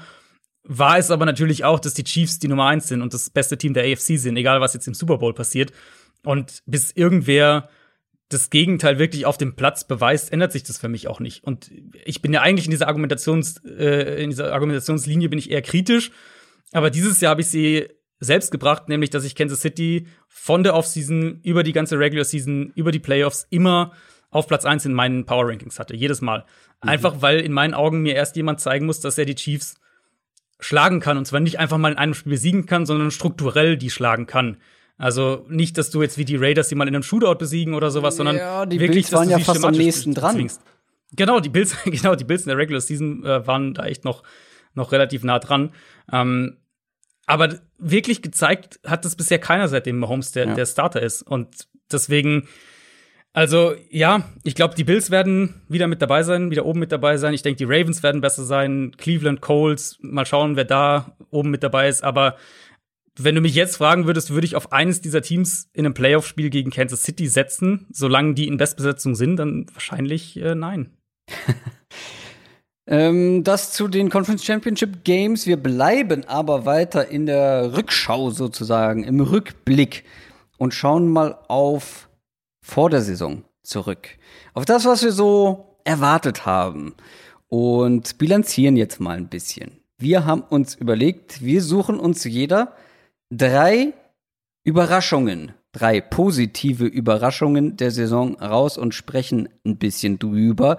Du hast die jetzt schon gerankt, wie du mir im Vorgespräch gesagt mhm. hast. Wonach, also nach der Größe der Überraschung. Ja, genau, genau. Also was, was ich am eindrucksvollsten fand, gewissermaßen, also ich fand die alle drei eindrucksvoll, sonst hätte ich sie hier nicht, nicht erwähnt, aber was ich am eindrucksvollsten fand und äh, dann mhm. sozusagen aufsteigend. Okay, das habe ich jetzt noch nicht gemacht. Das werde ich on the fly machen. Ich habe jetzt auch für die Überraschungen schon was im Kopf, aber fang du doch mal mit deiner Nummer drei an. Ja, für mich die Nummer drei. Ähm, die Cleveland Browns. Äh, die Cleveland Browns. Ich meine, ich rede ja hier das Preaching to the mir Choir. Sehr gut, natürlich. Ähm, du warst ja sowieso deutlich optimistischer bei den Browns als ich im Vorfeld der Saison. ja, äh, hast du dir verdient. Äh, sagen wir es mal so, wenn mir Anfang September jemand gesagt hätte, dass die Saison für Cleveland auf eine Art und Weise endet, dass man sich sicher sein kann, dass sie auf dem richtigen Weg sind, mhm. dann hätte ich das für die Browns schon unterschrieben. Egal, ob sie sechs, sieben oder zwölf Spiele gewinnen. Äh, weil, das darf man ja einfach nicht vergessen, was für ein, was für ein Desaster diese Franchise nach der vergangenen Saison war. Ähm, deswegen muss man, glaube ich, oder für mich zumindest, muss man in erster Linie über Kevin Stefanski sprechen der, ich hatte das schon mal auf Twitter in einem ein bisschen ausführlicheren Post so um Woche 15, 16 rumgeschrieben, für mich auch der Coach of the Year ist in der NFL. Mhm. Das wäre derjenige, der meine Stimme kriegen würde. Die Browns waren ein komplettes Desaster und zwar von oben herab, also Coaching-Staff, Führungsebene, von da runter einfach komplett Katastrophe letzte Saison, also 2019. Ähm, Stefanski kommt dann Rookie-Head Coach in natürlich einer entsprechend schwierigen Offseason, gerade für neue Head Coaches auch hat seine Offense installiert, hat eine komplett neue Atmosphäre in dem Team auch geschaffen. Ähm, Browns am Ende gehen 11 und 5, das in, in vielerlei Hinsicht ein, eine historische Marke ist. Sie hatten elf Siege seit 1987 genau einmal geschafft und das war jetzt auch schon 1994, also ein paar Tage her. Äh, letztes Playoff-Spiel vor dieser Saison war 2002. Ähm, die haben in diesem Jahrtausend genau einmal mehr als neun Spiele gewonnen. Das war 2007. Also da war schon sehr lange nichts. Ich glaube, da muss man, das muss man einfach berücksichtigen, was für ein Kellerkind äh, oft auch wirklich ja so über das jeder gelacht hat, so ein bisschen Franchise, die Browns waren. Ähm, und wie schnell Stefanski das jetzt geändert hat in einer schwierigen Saison. Deswegen, da kann man, glaube ich, nur den Hut ziehen. Auch der Coaching-Staff, gerade ja. Bill Callahan, Offensive Line Coach, eine super Verpflichtung gewesen, der äh, unter dem die Browns einfach die, die beste O-Line der Liga hatten. Deswegen Cleveland für mich, ich hatte es gehofft, dass diese Offense, die Stefanski auch mitbringt, dass die auch zu, zu Baker Mayfield passt. Und ich meine, den positiven Nebeneffekt sozusagen, den gibt's ja jetzt, dass man sagen kann, wo wir vor einem Jahr noch echt unsicher waren, was jetzt auf Quarterback passiert, ähm, wissen wir jetzt zumindest mal, okay, Baker funktioniert in dieser Offense. Wie das dann sich vertraglich auswirkt und so weiter, das wird dann ein Thema nach der kommenden Saison wahrscheinlich. Aber grundsätzlich erstmal, er funktioniert in der Offense und das sah schon wesentlich besser wieder aus in einer, in einer festen Struktur. Ähm, ja, die Browns für mich haben, glaube ich, endlich ihren Headcoach gefunden und damit ist der Weg auch geebnet für eben eine andere Browns-Franchise als die, an die wir uns die letzten 20 Jahre gewöhnt haben. Und das, äh, das ist also viel, viel positiver kann der Ausblick im Januar für die Browns schon ausfallen. Ja, auf jeden Fall gehe ich natürlich komplett mit. Für mich jetzt halt eben, deswegen sind sie bei mir nicht eine Top 3 Überraschung, weil ich ein bisschen mehr damit gerechnet habe, mhm. dass sie gut spielen. Ähm, gut, das habe ich letztes Jahr auch, ähm, muss ich ehrlicherweise zugeben, aber ich hatte sie dieses Jahr ja auch als, ich habe nochmal nachgeschaut, als 11 und 5 Playoff-Team tatsächlich. Zwar Nummer 3 in der Division, aber eben halt als äh, Wildcard-Team. Äh, deswegen war ich jetzt nicht mega überrascht, aber natürlich freut es mich auch, dass dass sich diese ganzen Veränderungen, diese ganzen personellen Veränderungen jetzt endlich auch mal auszahlen. Ja, ja, und also äh, Hut ab für, für, dich, dass du das, ähm, dass, du das, dass du da optimistischer warst als ich, aber ich hab's, äh, ich dachte, dass es länger aber, dauern wird. Ich dachte nicht, dass es ja. so einen Turnaround gibt. Na gut, wir kommen nachher noch zu einem Beispiel, wo ich ähm, trotz vieler personeller Veränderungen, die ich eigentlich ganz gut fand, ähm, ja enttäuscht war letztendlich. Aber bleiben wir mal noch bei den positiven Überraschungen. Meine Nummer drei ist meine Nummer drei, weil ähm, die Überraschung ist jetzt nicht wahnsinnig groß, weil ich habe eigentlich relativ viel von diesem Spieler erwartet. Ist ein Rookie und den mochte ich sehr, aber ich habe halt einfach nicht so früh so viel von ihm erwartet. Ähm, ich habe noch mal in meine Draft-Notizen geguckt. Generell bin ich einfach alle Notizen von den von den Vorsaisonfolgen noch mal noch mal durchgegangen und habe geguckt, was habe ich denn so geglaubt damals. ähm, und bei ihm habe ich geschrieben, äh, ich mag ihn sehr, weil er das mitbringt, was ich an Receivern liebe und wichtig finde. Exzellentes Route Running, gute Ball Skills und natürliche Hände. Er ist zwar etwas limitiert, bringt aber alles mit für einen richtig guten Slot-Receiver. Glaube auch, dass da Potenzial drin steckt. Fragezeichen sind da, aber habe ein gutes Gefühl. Also wie gesagt, ich war optimistisch. Die Rede ist von Justin Jefferson von den Vikings, mhm. weil ähm, wie gesagt, ich war optimistisch. Ich hatte ihn sogar höher als du mhm. ähm, im Ranking letztendlich. Und warum ist er trotzdem eine Überraschung? Weil er einfach eine der besten Rookie-Receiver-Saisons aller Zeiten gespielt ja, hat. Ja. Justin Jefferson hat nicht gespielt wie ein Rookie, sondern wie ein erfahrener Veteran-Receiver in dieser Liga. Und das, obwohl er ja in den ersten beiden Spielen noch nicht mal Starting Receiver war. Also der hat von allen Rookies, ähm, und es war, wie wir wissen, eine richtig gute Rookie-Class, er hat von allen Rookies die meisten Targets, Catches, Yards und hat dann auch noch obendrauf den Rookie-Receiving-Rekord nach langer Zeit gebrochen. Ähm, ich habe mir dann auch noch mal ein bisschen was angeguckt von ihm, ähm, was ihn so gut macht. Und es sind auch tatsächlich die Punkte, die ihn im College schon ausgezeichnet haben. Er spielt clever, ähm, sein mhm. Route Running ist wirklich auf absolutem Top-Niveau in der NFL. Der legt sich auch die, die Defensive Backs zurecht, also scheint sich wahrscheinlich mhm. auch gut vorzubereiten auf seine Matchups. Und der musste halt Stefan Diggs bei den Vikings ersetzen. Und da war ich schon, wir waren uns beide sicher, okay, das ist ein, eigentlich ein ganz guter Spot. Ähm, wir hätten ihn vielleicht beide nicht in der ersten Runde gedraftet, aber wir waren dann so, ja, okay, Vikings gehen jetzt in eine sehr ähnliche Richtung, mal gucken, wie das mhm. wird. Aber er ist halt nicht nur einfach ein Slot-Receiver. Du kannst ihn auch outside ja. aufstellen. Und das waren so Punkte, die mich überrascht haben. Nicht nur dann der Output letztendlich, sondern auch, wie viel mehr er schon direkt im ersten Jahr gezeigt hat, als wir oder als ich erwartet habe. Und das, das war ja die große Frage bei ihm. Also ich habe jetzt gerade hier mein, mein äh, Draftboard vom letzten Jahr nochmal aufgemacht. Also ich hatte ihn, ich hatte ihn als mit einer frühen Zweitrunden-Grade, also ungefähr schon noch grob da, wo die, wo sie ihn dann auch gedraftet haben. Was, was war das irgendwie 22, 25, irgendwie sowas. Mhm. Ähm, aber ja, die große Frage war ja eben, wie schlägt er sich, wenn er nicht im Slot steht, weil er halt bei LSU super viel aus dem Slot gespielt hat, ganz mhm. viel freien Release bekommen hat, mhm. gegen softe Zones arbeiten durfte und so weiter, wo es natürlich auch leichter ist für einen Wide Receiver zu, zu arbeiten. Und ja, ähm, die Fragen hat er sehr deutlich beantwortet bei, bei den Vikings, ja. wo er nun mal sehr viel tief auch gegangen ist und, und viel ähm, mal zwischen außen und im Slot rumrotiert hat und auch Press Coverage entsprechend schlagen musste und Contested Catches und ähm, Routes downfield laufen musste, wo er eben dann Cornerbacks auch abschütteln muss. Und das waren alles so Sachen, wo ich bei Justin Jefferson echt unsicher war, mhm. wo wir auch wieder, wir kommen, äh, kommen wir nachher noch mal zu einem ähnlichen Kandidaten ähm, oder wo man ähnliches sagen kann, weil er einfach halt das im College nicht so viel zeigen konnte. Ja. Und das ist eben auch eine ganz wichtige Sache, die man sich, glaube ich, für Draft, ähm, Draft-Previews und, und Draft-Analysen und so weiter immer im Hinterkopf behalten muss. Ein zentrales Problem ist eben, den Spieler von dem zu trennen, was er im College schematisch machen mhm. durfte. Mhm. Und klar, man kann dann auch immer sagen, naja, wenn er es nicht durfte, vielleicht kann er es halt einfach nicht. Ähm, was sicher auch manchmal stimmt. Aber Justin Jefferson und äh, einer, zu dem wir gleich noch kommen werden, ähm, sind gute ja. Beispiele dafür, ja. dass, man, dass es halt eben Total. auch doch viele äh, Aspekte gibt, die wir äh, einfach nicht sehen können, weil wir, weil es die in seiner College-Tape nicht gibt. Ja, total. Und äh, genau, mein zweiter Kandidat, meine Nummer zwei, schlägt da eine ähnliche Kerbe, aber vorher machen wir noch deine Nummer zwei.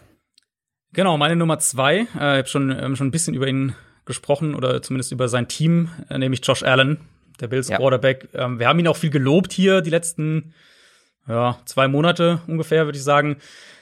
Aber auch hier nochmal, also Josh Allen hat einen riesigen Sprung nach vorne gemacht und zwar in einem mhm. Ausmaß, wo äh, das ich definitiv nicht erwartet hatte. Ja. Ähm, und ein paar, ich finde, also auch da finde ich, das, das finde ich immer super spannend, wenn wir so über äh, Überraschungen und Enttäuschungen nach einer Saison sprechen, was man vielleicht so äh, so so Big Picture mäßig mitnehmen kann, dann wenn es darum geht, vielleicht den nächsten Quarterback zu evaluieren oder den nächsten äh, College Receiver.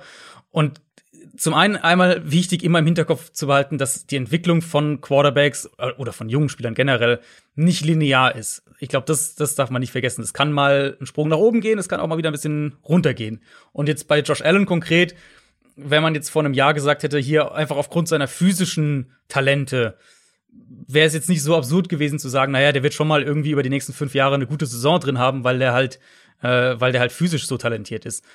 Aber was wir ja von ihm dieses Jahr gesehen haben, war eben was anderes, nämlich dass er sich in Bereichen ver verbessert hat, in denen wir solche Sprünge von Quarterbacks einfach nur sehr selten sehen. Mit Accuracy, ja. Timing, Touch, Präzision im vertikalen Passspiel, all diese Sachen, ähm, in denen er nicht nur in seinen ersten beiden NFL-Jahren schon schlecht war, sondern ja eben auch im College. Also da gab es eigentlich wirklich kaum, kaum einen Grund zur Annahme, dass da jetzt irgendwie ein Sprung kommt. Und umso beeindruckender ist es natürlich. Und ich habe mir so zwei Big Picture Themen so ein bisschen mitgenommen von dem von von der ähm, wie ich was, was ich sozusagen mitnehme aus diesem Sprung. Einmal, dass die Bills einfach das Aushängeschild dafür sind, wie man um einen jungen Quarterback herum baut. Das haben wir ja auch schon einige Male mhm. ähm, ähm thematisiert. Da muss man ja auch nur schauen, wie das Team zusammengestellt wurde. Gerade gerade offensiv mit äh, mit mit Cole Beasley und John Brown, die kamen 2019 als Free Agents. Mitch Morse, der Center, kam 2019 als Free Agent, genau wie John Feliciano, der der Starting Right Guard.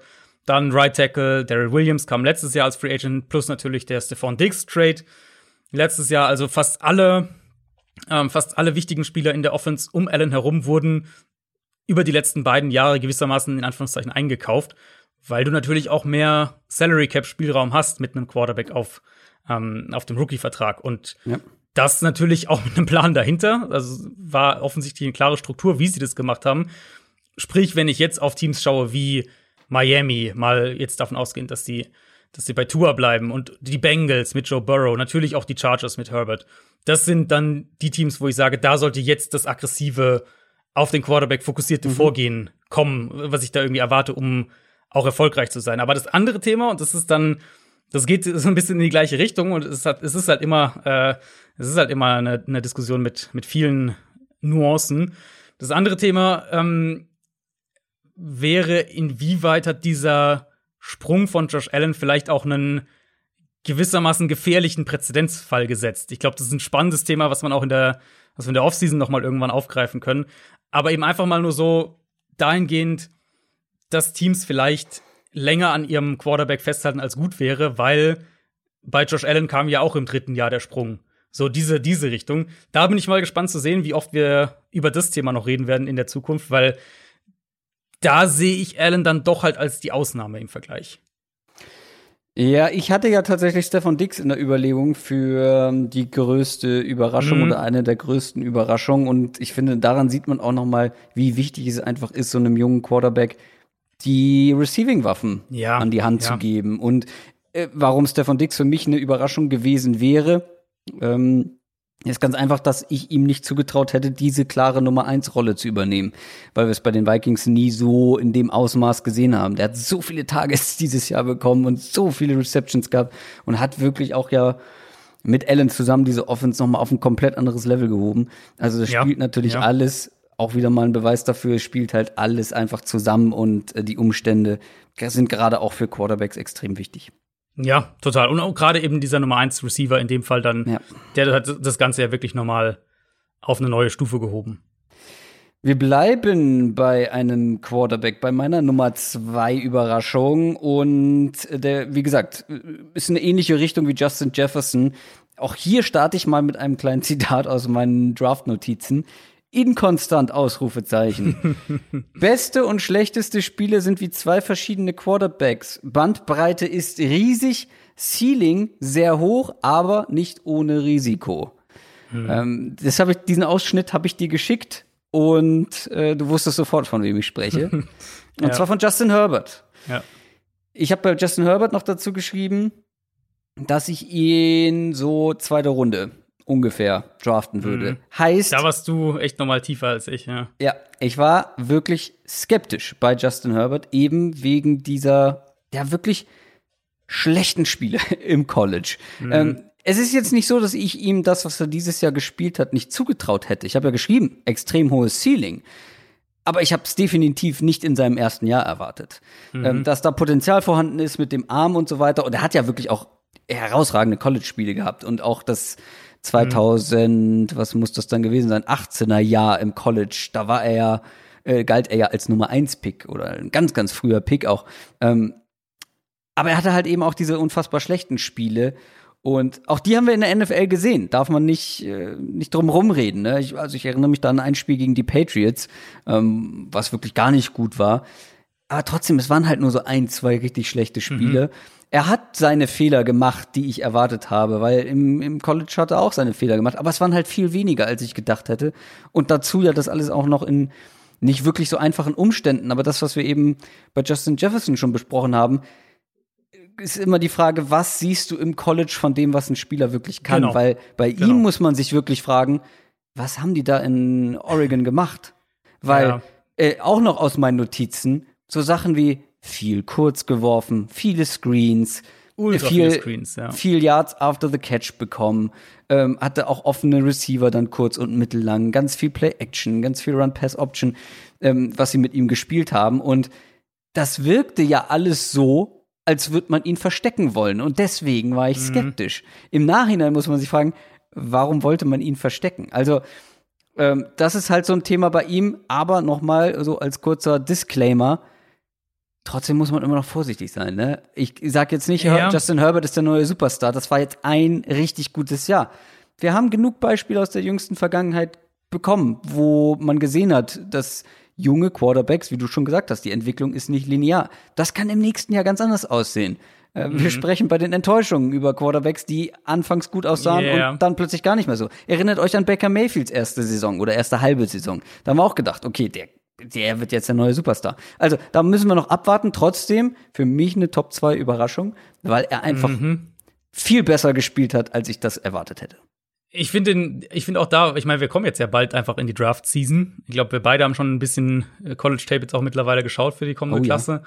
Ja. Ähm, und da finde ich halt solche Takeaways gerade super wichtig, auch weil man ja da auch einfach von Jahr zu Jahr sozusagen im Idealfall von Jahr zu Jahr schlauer wird äh, mit einem mit einem größeren Erfahrungsschatz und Herbert für mich wirklich das, was du gesagt hast, ähm, gehe ich voll mit. College einfach, die Offense hat ihn irgendwo limitiert.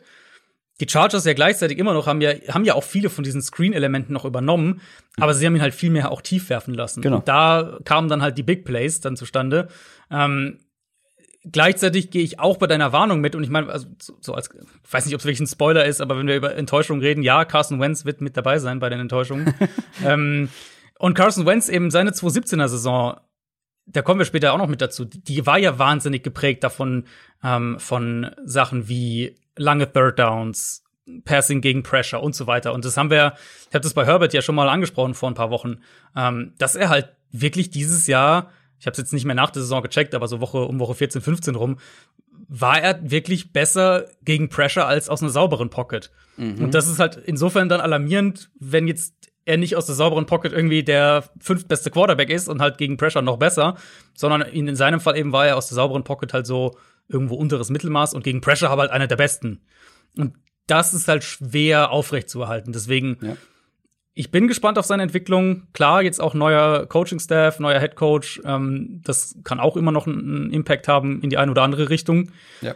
Aber auf jeden Fall habe ich das, auch wenn ich ihn ein bisschen positiver gesehen hatte, bei mir hat er einen First Round Grade gehabt, aber ähm, habe ich das niemals im ersten Jahr erwartet. Gerade das gegen Pressure, weil das war ja auch so ein Ding bei Oregon, wo er hinter einer super Offensive Line gespielt hat und wenn er mal Druck bekommen hat, dann gab es gleich riesige Probleme und das war ja jetzt bei den Chargers das krasse Gegenteil eigentlich. Ja. Deswegen eine Überraschung für mich, eine der größten des Jahres. Kommen wir zu deiner absolut größten mhm. Überraschung dieser Saison. Ja, und auch über die haben wir schon kurz gesprochen. Ähm, das sind Aaron Rodgers und Matt LaFleur. Ähm, mhm. Kann ich wirklich nicht anders sagen. Ähm, ja, also ich meine, manchmal haut man mit seinen Prognosen auch einfach daneben. Das ist halt so, wenn man, wenn man in wenn der man Branche viele arbeitet, Prognosen gibt, ja. viele Prognosen macht, das kann nicht jedes stimmen. Ähm, und für mich waren das dieses Jahr Rodgers und LaFleur und, und die Packers Offense als Gesamtbild, wo ich einfach echt auf dem Holzweg war im, im in der vergangenen Offseason.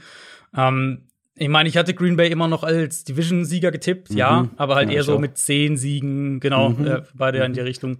Irgendwie so Nummer drei Seed vielleicht und dann mal gucken, was in den Playoffs geht. Genau. Ähm, aber auch wenn es am Ende war ja der gleiche Rekord wie letztes Jahr, Championship Game und so weiter, aber die 2020er Packers waren ja viel, viel besser als die 2019er Packers und das eben aufgrund der Offense. Und mein Versuch eben die, die Off-Season-Strategie der Packers zu lesen, ging halt so in die Richtung hier, sie versuchen mehr noch Shanahan zu kopieren, werden über den Run gehen. Ähm, nachdem sie ja dann eben mit diesem Draft AJ Dillon zweite Runde. ähm, ja, Das Ding ist ja halt einfach, das Ding ist halt einfach die Draft Picks und auch die, die, die Free Agents oder mhm. viele der Free Agents haben ja einfach nichts mit diesem Erfolg dieses Jahr Richtig. zu tun. Also das hat uns Richtig. einfach in eine völlig falsche Richtung gelenkt. Genau, ja. Und, und das hat mich ja, genau, das hat mich noch mehr in der, in dieser Befürchtung sozusagen verstärkt. Das also waren beide Dylan und, und Josiah DeGuara waren beides Spieler, die ich irgendwo so Late Rounder Runde 6 oder sowas gesehen habe. Mhm. Und die Packers nehmen die halt an Tag 2 da hat sich auch, also da hat sich in meiner grundlegenden Meinung auch nichts geändert, so wie du es ja auch gerade gesagt hast, die äh, hatten jetzt mit dem Erfolg dieser Saison nicht viel ja. zu tun. Also nichts eigentlich. Also die richtig, Rookies hatten richtig. Äh, plötzlich kam jetzt ein anderer Rookie Tight End, der ein paar Bälle gefangen hat ähm, vergangene Woche. Aber trotzdem von den frühen Picks hat ja, ja keiner eine Rolle genau. gespielt, eine größere Rolle. Genau. Klar, AJ Und Dillon hatte ein paar gute Runs, aber mehr ja auch nicht. Genau, und, und ich behaupte jetzt einfach mal, das ist jetzt aber reine Spekulation, aber ich behaupte einfach mal, dass die Packers auch nicht Jordan Love gedraftet hätten, wenn sie gewusst hätten, dass Rogers noch so eine Saison in sich hat. Mhm, ähm, weil, sondern einen zweiten Wide Receiver. Sondern genau, wahrscheinlich irgendwie oder einen, weiß ich nicht, einen Tackle oder was auch immer. Ähm, weil wenn das mit Rogers jetzt so weiterläuft, dann brauchst du ja keinen Quarterback die nächsten zwei Jahre oder sowas. Und dann, ja. keine Ahnung, wie das mit Jordan Love weitergeht. Ähm, oder mit Aaron Rodgers dann. Also diese Saison kommende Saison habe ich jetzt oft genug auch auf Social Media und Spox geschrieben, wird er sicher der, der Starting Quarterback sein in Green Bay. Ähm, aber ab dann halt 2022, ab dann ist irgendwie alles möglich. Wo ich eben komplett daneben lag, ist die Art und Weise, wie die Packers offensiv spielen würden. Also, ja. dass LaFleur auf der einen Seite es schafft, eine Offense zu entwerfen, die Rogers einerseits Struktur gibt und ihm dadurch hilft und ihn auch mal mittragen kann. Andererseits er ihm aber auch diese gewisse Freiheit beibehält und, und dass diese Zahnrädchen dann auch so ineinander greifen, das hatte ich nicht erwartet. Ähm, und dann eben auch Rogers selbst. Also ich hatte vor der Saison gesagt, Rogers für mich kein Elite-Quarterback mehr. Und also mit dem Wissen, was ich vor der Saison hatte, würde ich das auch genauso wieder sagen, weil er hat halt einfach über Jahre mhm. nicht konstant auf diesem Level gespielt. Und ich habe ja. nicht gedacht, dass er das noch mal schaffen kann. Ähm, deswegen glaube ich, muss man einerseits Lafleur hier loben, aber natürlich auch Rogers selbst, der sich ja. merklich auf diese Offense mehr eingelassen hat. Der hat da jetzt auch nach der Saison drüber geredet, nochmal an seiner, an seiner Technik beim Dropback gearbeitet hat, um den Ball noch besser im Rhythmus rausbringen zu können. Und der halt einfach eine, eine herausragende Saison gespielt hat. Also für mich auch, ich habe ihn ja auch als meinen äh, mein MVP-Pick und ich denke, das wird er auch werden. Und das, ähm, das ist auch absolut zu Recht. Ja, kann man, kann man gar nicht viel hinzufügen, weil es ging mir ja ähnlich. Also ich habe ja vor allem dann immer den, den Draft und die Free Agency ähm, mhm. kritisiert und wir kommen gleich auch noch mal. Wir wurden für einen Offseason Mailback gefragt, wer denn unsere Offseason Gewinner und Verlierer waren und da waren die Packers bei mir ganz weit oben mit dabei. Ähm, deswegen, ich habe das auch natürlich nicht so erwartet und gerade bei. Rogers, mhm. also es wirkt ja fast wie ein bisschen wie so ein wie so eine richtig klassische Midlife-Crisis, die er durchgemacht hat und jetzt einfach nochmal neues Feuer fängt und nochmal wieder Spaß an der Arbeit hat. Also ist ja wirklich ja. so. Also ist ja. ja komplett auch ähm, im Auftreten komplett veränderter Typ einfach und spielt halt einfach wirklich auf einem viel, viel höheren Niveau. Mhm. Und das, was du vorhin gesagt hast, ähm, wenn man halt eine, eine gut konzipierte Offense, einen Elite-Quarterback steckt, sieht man, was dabei rauskommt. Und das war mhm nicht weniger als die beste Offense der Liga, die jetzt leider, muss ich tatsächlich so sagen, ich hätte gerne einen, einen äh, Super Bowl mit dieser Offense gegen die Chiefs gesehen, Mahomes gegen Rogers. Mhm. Ähm, ich nehme auch Mahomes gegen Brady, aber trotzdem, das, diese beiden Top-Offenses, wahrscheinlich die besten Offenses der Liga dieses Jahr gegeneinander. Das hätte ich schon gerne gesehen und deswegen ist es echt mhm. schade, dass sie sich so selber ins Bein geschossen ja. haben letzte Woche. Ja, voll. Und also für mich auch da wieder, äh, gleiches Thema wieder, was kann man irgendwie so mitnehmen? Ich glaube zum einen, dass man einfach nie zu sehr sich auf ähm, Coaches und deren Strategie einschießen sollte in der Offseason. Weil ich, also ich, ich muss mich da selbst auch immer so ein bisschen bremsen, gerade wenn es jetzt darum geht, hier holen einen neuen Offensive Coordinator oder sowas. Ja, wie sieht die Offense dann aus mit dem neuen Offensive Coordinator? Mhm. Klar, du kannst eine gewisse Tendenz und vielleicht so eine Grundstruktur, wie die Offense dann funktioniert, sowas, ja. Ähm, aber wie, wie das im Detail aussieht, wie anpassungswillig der an jetzt sein neues Personal dann ist. Also sagen wir hier Matt LaFleur beispielsweise. Bei den Titans war das eine unfassbare Run-Offense. Immer ganz viel gelaufen. Das war nicht, nicht sonderlich kreativ. Ähm, kommt nach Green Bay, hat halt völlig andere Voraussetzungen, was Quarterback, was mhm. äh, Davante Adams angeht.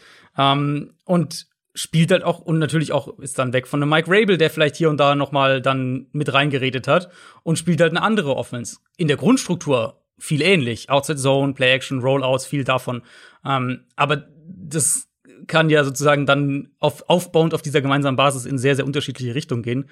Und ich glaube, das ist äh, das ist ein, ein, wichtiger Takeaway und ein Learning aus der äh, aus der fehlgeschlagenen Packers-Prognose, wenn man so will. Wo ich dabei bleibe, ist, dass dieser Draft den Packers wahrscheinlich in zwei Jahren böse um die Ohren fliegt, wenn ihnen einfach die, ähm, die Spieler dahinter fehlen. Es sei denn, daran hängt es halt letztlich, ob äh, Jordan Love der Quarterback der Zukunft ja. sein kann. Ja, total. Also der Draft ist nach wie vor echter Dorn im Auge bei mir. Also gerade wenn sie wenigstens die Picks für ihren Erfolg genutzt hätten oder für das, was sie machen wollen, intensiv genutzt hätten, mhm. Äh, aber haben sie ja nicht. Und von daher, äh, eigentlich lässt das den Draft sogar noch schlechter dastehen. Kommen wir zu meiner größten Überraschung des Jahres. Und hier muss ich ähnlich wie du komplett zugeben, aber sowas von daneben gelegen zu haben. und das ist die Rams Defense, die LA Rams Defense. Mhm. Wie gesagt, in Folge 116 hatten wir einen Mailback und da haben wir die Frage eben nach der, der besten und der schlechtesten Offseason bekommen. Mhm. Und bei meinen drei Verlierern waren die Packers, wie ich gerade schon gesagt habe, dabei. Gut, das ist jetzt nicht so gut äh, gealtert, beziehungsweise die Offseason hatte einfach nicht so einen großen Einfluss. Die Patriots, sehr gut gealtert in meinen Augen. Mhm. Und die Rams insgesamt. Auch hier ein Zitat aus meinen Notizen. Finde ich alle Moves schlecht, die sie gemacht haben? Nein. Haben sie an Qualität verloren? Oh ja. Wir ja, müssen uns einfach noch ja. mal vorstellen, wen die alles verloren haben oder wen die haben alles gehen lassen. Mhm. Gerade in der Defense. Corey Littleton, Nickel Roby Coleman, Dante Fowler, Clay Matthews. Das waren alles Starting-Spieler in dieser mhm. Defense. Dann waren wir extrem skeptisch wegen des Wechsels von diesem ultra erfahrenen Defensive Coordinator mit Wade Phillips hin zu einem so gut wie gar nicht erfahrenen Brandon Staley. Ja, comes out. Die Rams haben die der beste. Kann was, ja. Der kann was und die Rams haben am Ende des Jahres die beste Defense der Liga. Und ich mhm. bin wirklich nochmal sämtliche Statistiken durchgegangen, egal wonach du gehst. Nimmst du die klassischen Yards per Game, Yards per Play, Rams auf Platz 1, nimmst du Expected Points Added, Rams auf Platz 1, nimmst du Pro Football Focus Grades, Rams auf Platz 1. Also mhm. diese Defense hat mich, das habe ich niemals erwartet. Und dann musst du auch gucken, wer da für den Erfolg zuständig war. Erstmal aus Spielersicht, natürlich Aaron Donald. Wir haben auch äh, vor kurzem schon mal wieder drüber gesprochen, was für eine unfassbare Saison der gespielt hat. Jalen Ramsey natürlich, bis auf ein paar Ausnahmen. Aber dann so ein Leonard Floyd, der von den Bears kam und jetzt mal seine Karrierebestleistung in Pressure, Sex mhm. und allem Möglichen aufstellt. Dann viele ja. No-Names von vor der Saison, sozusagen. Ein, wie ein Cornerback, Darius Williams, aus dem Nichts kam der. Ähm, und eben halt alles unter der Aufsicht von Brandon Staley, die ja eben auch so gut waren, dank seiner Ideen, weil mhm. er anders spielen lässt als viele andere Defenses. Da kannst du viel mehr dazu sagen. Aber ich glaube, die Grundessenz, die man sich so merken kann, was er halt ja, anders macht als viele andere Defensive Coordinator, ist halt wirklich Pass Defense First.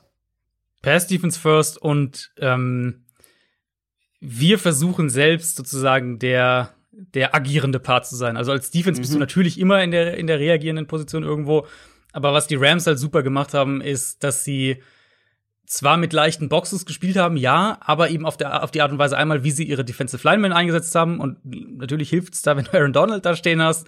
Ähm, aber einmal damit und dann, wie sie eben nach dem Snap rotiert haben. Also oft hattest du irgendwie zwei tiefe Safeties und plötzlich war es doch irgendwie ein Single High nach dem Snap, aber du hast doch, man hat es auch gar nicht so richtig erkannt, weil dann lässt sich auf einmal doch wieder jemand anderes fallen. Ähm, und mhm. du, du wusstest oft, also ich, ich, hab, ich hatte ja das gesagt vor dem, vor dem, äh, ich glaube in der Wildcard Preview, ähm, da, als ich mir mehr, mehr Rams Tape noch angeschaut hatte, dann ja, wirklich genau. in, in der All 22 ja. auch, dass du halt einfach teilweise Spielzüge dir 10, 12 Mal anguckst und immer noch nicht sicher bist, was die da jetzt eigentlich spielen, weil es halt so viel Matchup-Prinzipien, ultra viele Verantwortung für die Safeties sind und äh, generell halt super schwer zu lesen. Und ja, Fokus auf die Pass-Defense, aber ähm, unheimlich viele einzelne Elemente, würde ich glaube ich so sagen, die im Zusammenspiel halt eine, eine komplexe und gleichzeitig aber super, super effiziente Defense ergeben. Ja. Ähm, also auch sehr, sehr anspruchsvoll. Ja. Ähm, was, ja. die, was die Spieler können müssen. Aber sie haben es äh, sehr, sehr gut umgesetzt dieses Jahr. Ich meine, er ist äh, direkt Headcoach geworden. Das ist halt, also, Ja. gesagt, vor einem Jahr noch gesagt haben, boah, der jetzt bereit ist, direkt Defensive Coordinator zu, zu werden und ein Jahr später ist er Headcoach der Chargers. Ja, so kann es gehen. Kommen wir zu den Kandidaten, die uns eher negativ überrascht haben. Andere sagen, enttäuscht haben. Da ich die jetzt auch noch nicht gerankt habe, aber ich glaube, das geht auch sehr schnell. ähm, fang trotzdem du mal mit deiner Mhm. Top 3 Enttäuschung des Jahres an. Ja, da gab es irgendwie, du hattest es ja auch schon mir geschrieben gehabt, jetzt in der Vorbereitung auf die Folge, ähm, und es ging mir ähnlich, dass es irgendwie leichter war, oder ich Ja. hatte mehr Enttäuschung auf dem Zettel sozusagen als positive.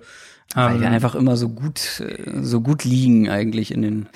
Nee. weil wir immer so Hater sind, wolltest du eigentlich sagen. Ja, wahrscheinlich. Also ähm, ich habe wirklich, ja, ich hatte auch einige auf dem Zettel, aber Mhm. Ja, gerade ähm, zwei haben sich noch mal deutlich abgesetzt. Aber dazu Ja, ja. So, so, ich glaube, so würde ich es auch sagen. Für den dritten hätte ich wahrscheinlich irgendwie drei, vier verschiedene nehmen können. Genau. Ich habe am Ende die Titans Defense genommen für, den, für meine Nummer drei, wo man, klar, man muss vorweg sagen, Dory Jackson hat lange gefehlt, das darf man nicht unterschlagen. Ähm, aber ich dachte halt echt, dass die eine Top 12 Defense haben könnten, so in die Richtung, als sie dann Clowney noch geholt hatten mit, Mhm. mit Clowney, Simmons, Harold Landry, diese Front, wirklich gutes Safety-Duo, ähm, einem, wie ich eigentlich dachte, unterschätzten Linebacker-Duo. Also personell mäßig war da eigentlich sehr, sehr viel da. Und deswegen muss man hier, glaube ich, auch ganz klar Rabel ansprechen, der ja eben letztlich dann darauf verzichtet hat, einen Defensive Coordinator zu verpflichten, nachdem Dean Peace zurückgetreten war. Und ich glaube, das wäre dringend wichtig gewesen, um mehr rauszuholen. So war es jetzt gerade gegen den Pass eine verwundbare, oft auch vorhersehbare Defense, die also gefühlt irgendwie das ganze Jahr über eine Identität gesucht hat und letztlich nicht so wirklich dabei was rauskam. Ähm, ich habe jetzt auch noch mal ein bisschen dann in die Stats, in die Regular Season Stats geschaut. Nur die Lions hatten noch eine schlechtere Pressure-Quote als Tennessee. Also da war, haben wir in der Regular Season auch einige Male angesprochen, da war gar nichts im Pass Rush und das, ähm, obwohl sie jetzt gar nicht so wenig geblitzt haben. Third Down Defense war eine Katastrophe. Ähm, ironischerweise hatten sie beim Playoff aus jetzt gegen, äh, gegen, gegen Baltimore hatten sie noch eins ihrer besseren Spiele, defensiv. Da sind sie ja eher dann an der Offense gescheitert. Aber aus Titans Sicht hoffe ich, dass, dass Rabel ähm, diese Offseason einen, einen, Defensive Coordinator holt, um so eine Saison, um nochmal so eine Saison zu verhindern, weil an der Qualität der Spieler liegt es in meinen Augen eigentlich nicht. Auch, äh, auch mit dem Ausfall von Jackson war die Qualität im Kader immer noch gut. Und wenn du dir dann einfach mal die Advanced Stats nur anschaust, ähm, gerade Dropback-Situation, äh, Success Rate, zugelassene Success Rate defensiv waren die Titans auf Platz 28, also wie viele, ähm, bei wie vielen Dropbacks sozusagen der Gegner dann unter dem Strich nach EPA ein erfolgreiches Play hatte.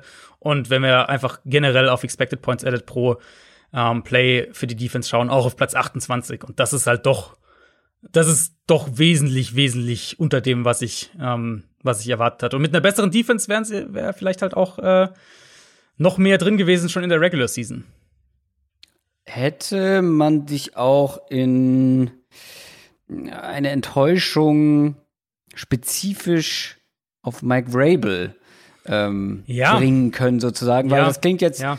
Viel auch nach Mike Vrabel, weil du sagst, ja, äh, eigentlich die Spielerqualität müsste ausreichen. Plus, Mike Vrabel hat jetzt ja auch als Ingame-Coach mit seinen Ingame-Entscheidungen nicht gerade die glücklichste Figur abgegeben. Ja, würde ich tatsächlich, würde ich tatsächlich so sagen. Ähm, einmal eben diese Defensive Coordinator-Geschichte und er selbst dann gewissermaßen als Defensive Coordinator plus was wir ich habe es ja vorhin bei LaFleur schon gesagt und wer weiß, inwieweit das jetzt auch dann auf einen Arthur Smith zum Beispiel zu, äh, zugetroffen hat oder zutreffend war, ähm, inwieweit Rabel halt auch diese, diese Sturheit im Run-Game vorgibt, was die Offense angeht. Und ja, In-Game-Entscheidungen, da waren auch einige, einige komische Dinger mit dabei. Also, ja, wäre, würde ich wahrscheinlich so unterschreiben, dass man das auch auf Rabel ummünzen könnte. Meine Nummer drei bei den Enttäuschungen ist ein Quarterback. Und darüber haben wir auch schon gesprochen im Laufe der Saison. Deswegen wahrscheinlich keine große Überraschung für euch jetzt. Lamar Jackson. Der hat einfach einen Rückschritt gemacht in meinen Augen und vor allem als Passer.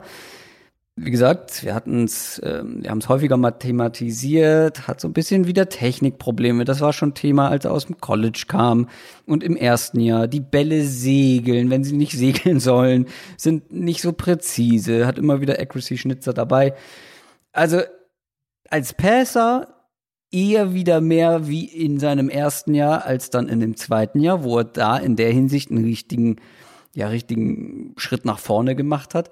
Und das limitiert nicht nur ihn, sondern diese ganze Offense. Und natürlich sind die Ravens auch dank ihm und seiner Skills als Runner, seiner Fähigkeiten eben als Runner, eine der unangenehmsten und gefährlichsten Offenses der ganzen NFL, aber halt mhm. am Boden. Klar, unfassbar schwer zu stoppen, nach wie vor, wenn es dann wieder so eingespielt ist, sage ich mal, wie es dann in der zweiten Saisonhälfte war. Aber wenn eben so wenig Gefahr durch die Luft kommt, im Passing Game, dann wird es einfach auf Dauer schwer, mit den absoluten Top-Offenses der Liga mitzuhalten. Mhm. Und man darf jetzt sich auch nicht blenden lassen mit dieser zweiten Saisonhälfte. Mit diesem Run, den sie am Ende hatten. Ja, okay, sie haben die Titans äh, dann im Wildcard-Game geschlagen. Okay, sie haben gegen die Browns gewonnen. Aber von diesen fünf Siegen am Ende der Regular Season waren halt auch vier davon gegen die schlechtesten Teams der ganzen Liga. Mhm. Ich weiß nicht, ob man sich da nicht ein bisschen, also ich glaube, dass es Ravens-Fans gibt, die sich davon ein bisschen blenden lassen, weil sie sagen, nee, wir, wir haben doch wieder alles hinbekommen und sind in die Playoffs und haben da sogar eine Runde überstanden. Gerade eben dieser Rückschritt von Lama Jackson als Passer, das muss man zum einen beobachten und zum anderen hoffen, dass er da wieder auf dem richtigen, auf den richtigen Pfad kommt. Mhm. Ich würde dir ein bisschen widersprechen. Also mhm. ich, dem generellen Themenkomplex würde ich zustimmen, Ravens mhm. Passing Game, aber ich sehe die Hauptschuldigen in Anführungszeichen ähm, sehe ich noch eher woanders. Also ja, Lamar hatte hatte da echt wieder einige Tendenzen, die man eigentlich dachte, dass die jetzt nicht mehr so kommen, ähm, mhm. gerade gerade in der ersten Saisonhälfte. Aber für also wenn ich einen einen rausnehmen müsste, wäre es eher Greg Roman, der Offensive Coordinator, der einfach für mich ist und zwar nicht zum ersten Mal. Also es ist ja, bei ihm ist es ja wirklich nicht das erste Mal, so eine, äh, dass er in so eine Offense involviert ist mit einem mobilen Quarterback, ähm, weil er unter anderem mit Colin Kaepernick auch dabei war, mit, äh, mit Tyra Taylor, glaube ich, auch in Buffalo. Ähm, dass er es aber mhm. nicht schafft, dann auf diesem Option-Run-Game aufbauend ein vielseitigeres Passspiel ähm, ja. zu kreieren. Und das, das begleitet ihn echt schon so seine Karriere über. Und das war dieses ja. Jahr auch bei den Ravens echt ein Thema, dass da halt ja. einfach die Kreativität fehlt, dass da die Routes fehlen, die miteinander arbeiten, dass es, dass man irgendwann den Eindruck hatte, Lamar Jackson hat auch dem, dem, den Passkonzepten nicht mehr vertraut und wird dann halt irgendwie hektischer oder läuft er, scrambled er mal los, ähm, versucht er selbst das Play zu machen. Plus natürlich dann, man kann es nicht alles auf Greg Roman oder auf Lamar schieben, plus natürlich auch ähm, die Kaderplanung. Ja, genau. Ja. Wir haben die Ravens ja viel gelobt in den letzten Offseasons, weil sie auch viele gute Moves gemacht haben. Ähm, aber sie haben es einfach in der vergangenen Offseason, glaube ich, unterschätzt, wie dünn sie auf Wide Receiver sind. Und das muss die Prio 1 sein. Also eine, eine Nummer 1 Receiver in diese Offense zu packen, ich glaube, das würde absolute Wunder bewirken. Und dann, dann äh, wäre diese Offense auch wieder wesentlich gefährlicher. Und du würdest, wir hatten jetzt die Josh Allen-Diskussion ja ausführlich, ähm, du würdest auch Lamar Jacksons Fortschritt als, als Passer wieder ähm, nach vorne schieben. Mit ja, so einem Spieler, glaube ich. Ja. Hoffentlich. Ja, okay, dann ähm, sagen wir so, ähm, wenn wir gerade bei dir aus der Titans Defense Mike Rabel gemacht haben, machen wir bei mir aus Lamar Jackson die Passing Offense mhm. der Ravens vielleicht. Aber, äh, aber man kann es nicht anders sagen, Lamar Jackson hat mich einfach als Passer enttäuscht. Da habe ich einfach mehr erwartet. Mhm. Und hier auch wieder der Beweis, es ist keine lineare Entwicklung. Es ist nicht Madden. Ja. Ja. Ähm, aber wie gesagt, also da war ich dann echt enttäuscht von dieser Tendenz, die man da einfach beobachten konnte. Das war erst die Nummer drei. Jetzt kommen wir zu Nummer zwei von dir. Ja, genau, Nummer zwei. Äh, wie gesagt, also zwei und eins setzen sich dann bei mir doch auch doch deutlich nochmal ab von dem dahinter. Ähm, Nummer zwei, die Houston Texans. Also ich hatte, ich habe auch noch mal, bin da noch mal auch für unsere, äh, was wir wollen ja nachher noch auf unsere Predictions noch mal konkreter schauen. Da bin ich natürlich auch durch unsere Prediction-Folge noch mal durchgegangen und ich hatte damals die ähm, oder wir beide, glaube ich, hatten damals die Division sehr eng, also Jacksonville außen vor, aber die anderen drei äh, sehr eng. Es war so nach dem Motto, naja, das könnte irgendwie jeder so ein bisschen gewinnen. Äh, drei Teams, die relativ nah beieinander sind. Irgendwie ja, so in da war ich Richtung. natürlich anderer Meinung. ähm, mhm. wie, wie die Colts-Fans wissen. ich hatte die Titans und die Texans sehr eng bei, beieinander mit ja, einem Siegunterschied. Okay, Titans okay, auf ja. 1, Texans auf 2 und dann aber deutlich zurück die, die Colts. Colts. Ja, okay. Mhm. Ähm, bei mir waren es wirklich alle drei. Ich hatte, ich hatte getippt, dass die alle irgendwie so neun oder zehn Spiele gewinnen und von denen dann zwei in die Playoffs kommen. Mit aber halt äh, eben Houston als Division-Sieger. Also Texans waren mein Division-Sieger-Pick. Mhm. Und äh, sagen wir es mal so, hättest du mir vorher gesagt, was für eine Saison Deshaun Watson spielt, dann hätte ich mich, glaube ich, sehr gut gefühlt mit der Prediction. Ja, absolut, ähm, absolut. Aber wir hatten halt wirklich eine Elite Top 5 Quarterback-Saison von Watson und Houston hat trotzdem nur viel, vier Spiele gewonnen. Was einerseits auch da wieder spannender, spannender Big Picture Takeaway Thema für dann Predictions und Offseason Talk und so weiter. Ähm, was einerseits eben die Diskussion öffnet, inwieweit ein oder wie weit ein Elite Quarterback allein dich bringen kann. Und ehrlicherweise, wenn du mir nur, die, nur gesagt hättest, was Watson spielt, hätte ich gesagt, dass die, dass der Floor eigentlich so acht Spiele sind, also acht Siege sind. Mhm. Ähm, es waren halt nur vier im Endeffekt. Zeigt dementsprechend natürlich auch, wie verheerend das drumherum bei den Texans war. Also ja. das offensive Playcalling, gerade im Run-Game, das war so unkreativ. Die Line hat mehr gewackelt als letztes Jahr. Natürlich eine horrend schlechte Defense. Also ich würde da wahrscheinlich die Lions noch drunter packen, vielleicht Jacksonville, aber dann kommt halt echt Houston schon defensiv, wenn wir die, die Defenses von unten zählen. Und ähm, dann. Ach, bei mir, ich glaube tatsächlich, wenn du mich gefragt hättest, ich hätte die Texans genannt als schlechteste Defense. Ja, also Texans, Texans, Lions, Jaguars sind so die drei, die man kann man, also ich, ich glaube, die Lions auf dem letzten Platz, aber gut. Ähm, Haarspalterei wahrscheinlich. Pest oder Cholera. Ja, tatsächlich. Und alles, was ja seit der Saison passiert ist, ist ja fast noch schlimmer als das, was in der Saison passiert ist. Und jetzt haben wir halt ja. wirklich eine Franchise, wo ich vor einem halben Jahr dachte, dass die schon einen Umbruch irgendwie vor sich haben wird. Klar, nicht viel Draftkapital, aber die Offensive Line sah gut aus. Du hast Watson, du hast Fuller, du hast, du hast schon Bausteine, du hast Brandon Cooks. Mhm. Und jetzt stehen die halt vor einem riesigen Trümmerhaufen einfach. Und also, wir haben ja vorhin bei den Coaches drüber gesprochen. Ich glaube, wenn du Head Coach bist, dann ähm, oder Head Coach werden willst, dann willst du trotzdem gerade nicht nach, ähm, nach Houston gehen. Und das ist ja ein vernichtendes Urteil. Ja, total.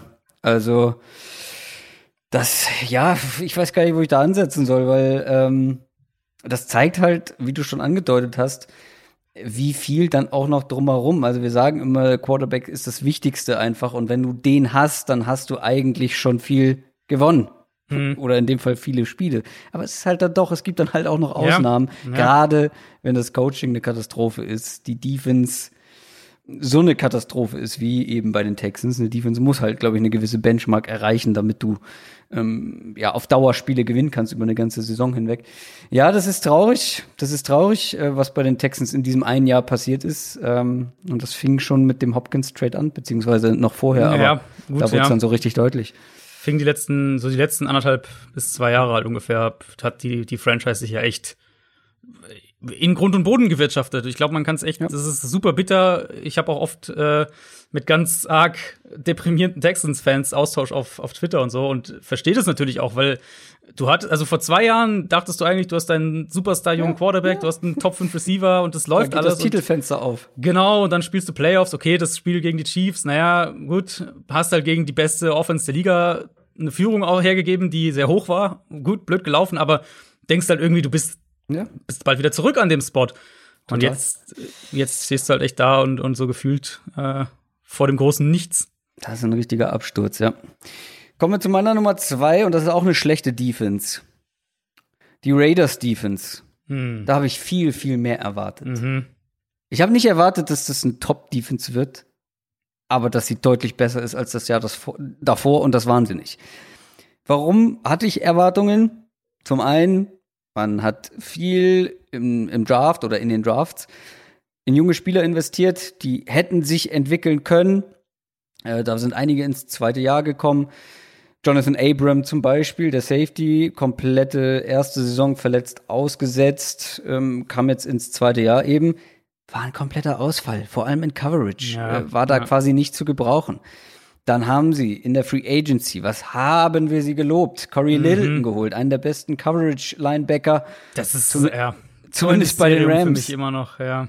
Ja, er hat irgendwann mal im Laufe der Saison gesagt, er ist tatsächlich, ich weiß nicht, ob er überfordert gesagt hat, aber er kam mit dem Scheme nicht richtig klar. Mhm. Was auch immer das bedeuten soll. Aber also kann natürlich sein, als, als da ist jede Defense auch sehr anders. Also dass du halt als Linebacker vielleicht äh, viel mehr Aufgaben hast, was mhm. äh, irgendwelche ähm, Umstellung nach dem Snap angeht, was Übernehmen von Routes angeht. Also das kann ja schon sein, dass es, dass es halt ganz anders war als das, was Wade Phillips von ihm verlangt hat. Aber ja, also das war ja für mich so, ich habe es jetzt nicht mehr nachgeschaut, aber es war auf jeden Fall ein Top 10 Free Agent für mich letztes Jahr, wo ich gesagt habe, den, ja.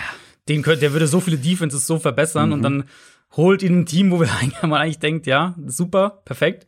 Und äh, war halt, also war ja tatsächlich einer der der wackeligsten Cover-Linebacker in der vergangenen Saison. Ja, ich habe mir die Zahlen noch mal angeguckt. Totalausfall. Totalausfall mhm. in Coverage.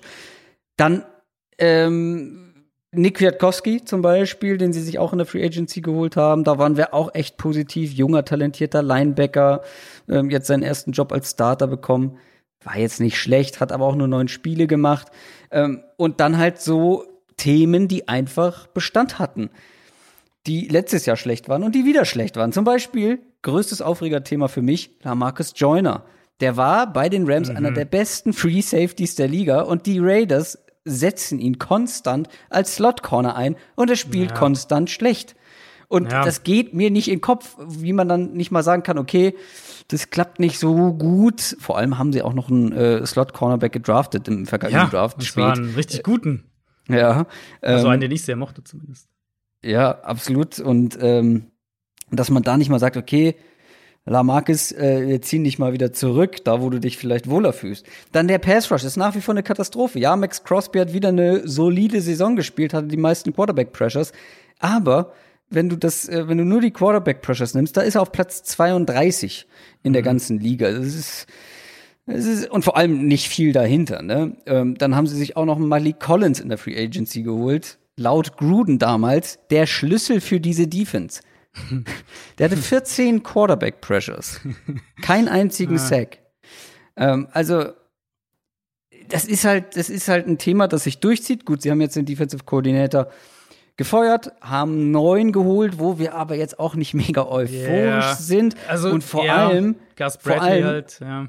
Äh, kannst du gerne gleich noch was zu sagen zu Bradley, aber vor allem für mich das große Thema, sind die Draftpicks. Die müssen jetzt mal zünden. Die haben so mhm. viel Draftkapital in auch Defense-Spieler gesteckt. Ich meine, Nummer 4 Pick für Cleveland Farrell. Der ist nach wie vor mehr als blass. Jonathan Abram, habe ich eben drüber gesprochen, war jetzt in seinem quasi ersten Jahr in Coverage Komplettausfall. Draven Mullen auf Cornerback, alles andere als eine Bank, ist auch ein Second-Round-Pick gewesen. Also, mm, das ist alles nicht so vielversprechend. Ja, ja, richtig. Und das ist ja immer dann, das ist ja immer das Thema äh, Umbruch, Plan, schön und gut, aber dann müssen halt die Picks sitzen. Eben. Ähm, und richtig, und da sitzen da aktuell mit. sehr wenige. Ja, ja, gerade von den Early Roundern. Also die Late Rounder ja. waren ja da echt doch. Äh, da gab's also ein paar, Crosby, ja. Maurice Hurst auch unter anderem. Da waren ja ein paar dabei. Ich glaube auch, dass Meek Robertson ein echt guter Slot Corner werden kann. Der hat jetzt, ich habe es gerade eben noch schnell nachgeschaut. Der hat äh, keine 40 Cover Snaps gespielt in der in der vergangenen mhm. Regular Season. Nee, ähm, weil der Marcus Joyner ja auf Slot genau. So toll war. ja, genau. Ähm, insofern mal schauen. Also ich bin generell bei Gus Bradley. Wir hatten ja die, die Defensive Coordinator-Thematik auch schon ein bisschen angesprochen. Ich bin da jetzt eher auf der skeptischeren Seite, zumal ich glaube halt, dass die dass die, dass die Raiders viel mehr ähm, Pass-Rush-Qualität brauchen, um, um die Defense spielen zu können, wie Gus Bradley die spielen will deswegen denke ich auch, die werden da sicher aggressiv im Markt sein, ob das jetzt Draft oder Free Agency ist. Aber äh, also, wenn ihr überlegt, wo könnten mögliche Edge Rusher landen, die Raiders werde ich da immer relativ weit oben auf dem Zettel. Ähm, und dann eben vielleicht ein bisschen Hoffnung. Diese Defense von Gus Bradley ist ja schematisch jetzt nicht mega komplex. Also es ist jetzt kein, gerade wenn wir es jetzt mal vergleichen mit einem mit einem Brandon Staley beispielsweise, glaube ich, mhm. ist die Bradley Defense soweit ich das sagen kann, alles mit ein bisschen Vorsicht zu genießen, aber ähm, ist die schematisch Jetzt wissen wir auf jeden Fall, warum Corey Littleton nicht bei den Rams geblieben ist. das ist zum Beispiel schon mal.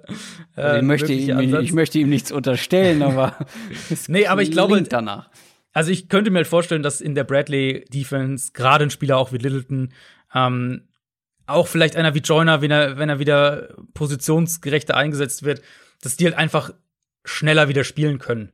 Ähm, also im Sinne von auf dem Feld mehr also ein bisschen simpler und mehr auf ihre Instinkte vertrauen können und mhm. aber halt auch einfach schneller spielen dürfen. Also weniger lesen müssen, weniger reagieren müssen. Ähm, und vielleicht hilft es dann der Defense, aber ändert nichts daran, dass ich äh, behaupte, mit dem Pass Rush, wie die Raiders ihn aktuell haben, kannst du die Gus Bradley Defense nicht spielen. Kommen wir zu unseren größten Enttäuschungen des Jahres. Ähm, wer aufgepasst hat, wird Adrians Nummer 1 schon kennen, weil du hast sie schon gespoilert ja, und sie kam bisher noch nicht. Mhm. Ähm, ja, das ist Carson Wentz, meine Nummer 1. Ich habe mal ein paar Zahlen rausgesucht. Ähm, Minimum für die, für die Listen, die ich gleich sage, sind immer 256 Plays. Also wer jetzt irgendwie ein Quarterback, der nur ein Spiel gemacht hat, wäre dann dementsprechend nicht dabei. Aber Expected Points Added pro Play äh, war Carson Wentz vergangene Regular Season Platz 32 von 35 Quarterbacks. Completion Percentage over Expectation, Platz 33 von 35. Er hat die meisten Interceptions geworfen. Reminder, Carson Wentz hat nur 12 Spiele gespielt. Ähm, PFF Passing Grade, Platz 31 von 35. Und dann mhm. habe ich noch nachgeschaut, äh, PFF trackt ja auch, ist ein bisschen muss man da aufpassen, aber sie tracken ja auch grundsätzlich, wer für Sacks und Pressures und so weiter verantwortlich ist. Mhm. Und äh, sie geben Carson Wentz ähm, elf selbst verursachte Sacks, also schreiben ihm sozusagen elf Sacks zu. Das wäre Platz fünf unter Quarterbacks mit wieder dem Hinweis, dass er nur zwölf Spiele gespielt hat. Also alle, die vor ihm sind, haben alle 16 oder 15 mhm. Spiele gespielt. Ähm, ja, also dass Carson Wentz schlecht war, ich glaube, da müssen wir nicht mehr so viel drüber reden. Das haben wir in der Regular Season ja auch mehrfach getan. Und dass es einfach ein heftiger Absturz war, ist, glaube ich, auch klar. Zwei Punkte finde ich da wichtig. Also einmal war der Absturz von, von Carson Wentz so weitreichend, dass er ja wirklich der gesamten Franchise einen Kurswechsel verpasst hat mit, ähm, mit der Entlassung von Doug Peterson und dann damit, dass Jalen Hurts eben auf die Bühne gekommen ist.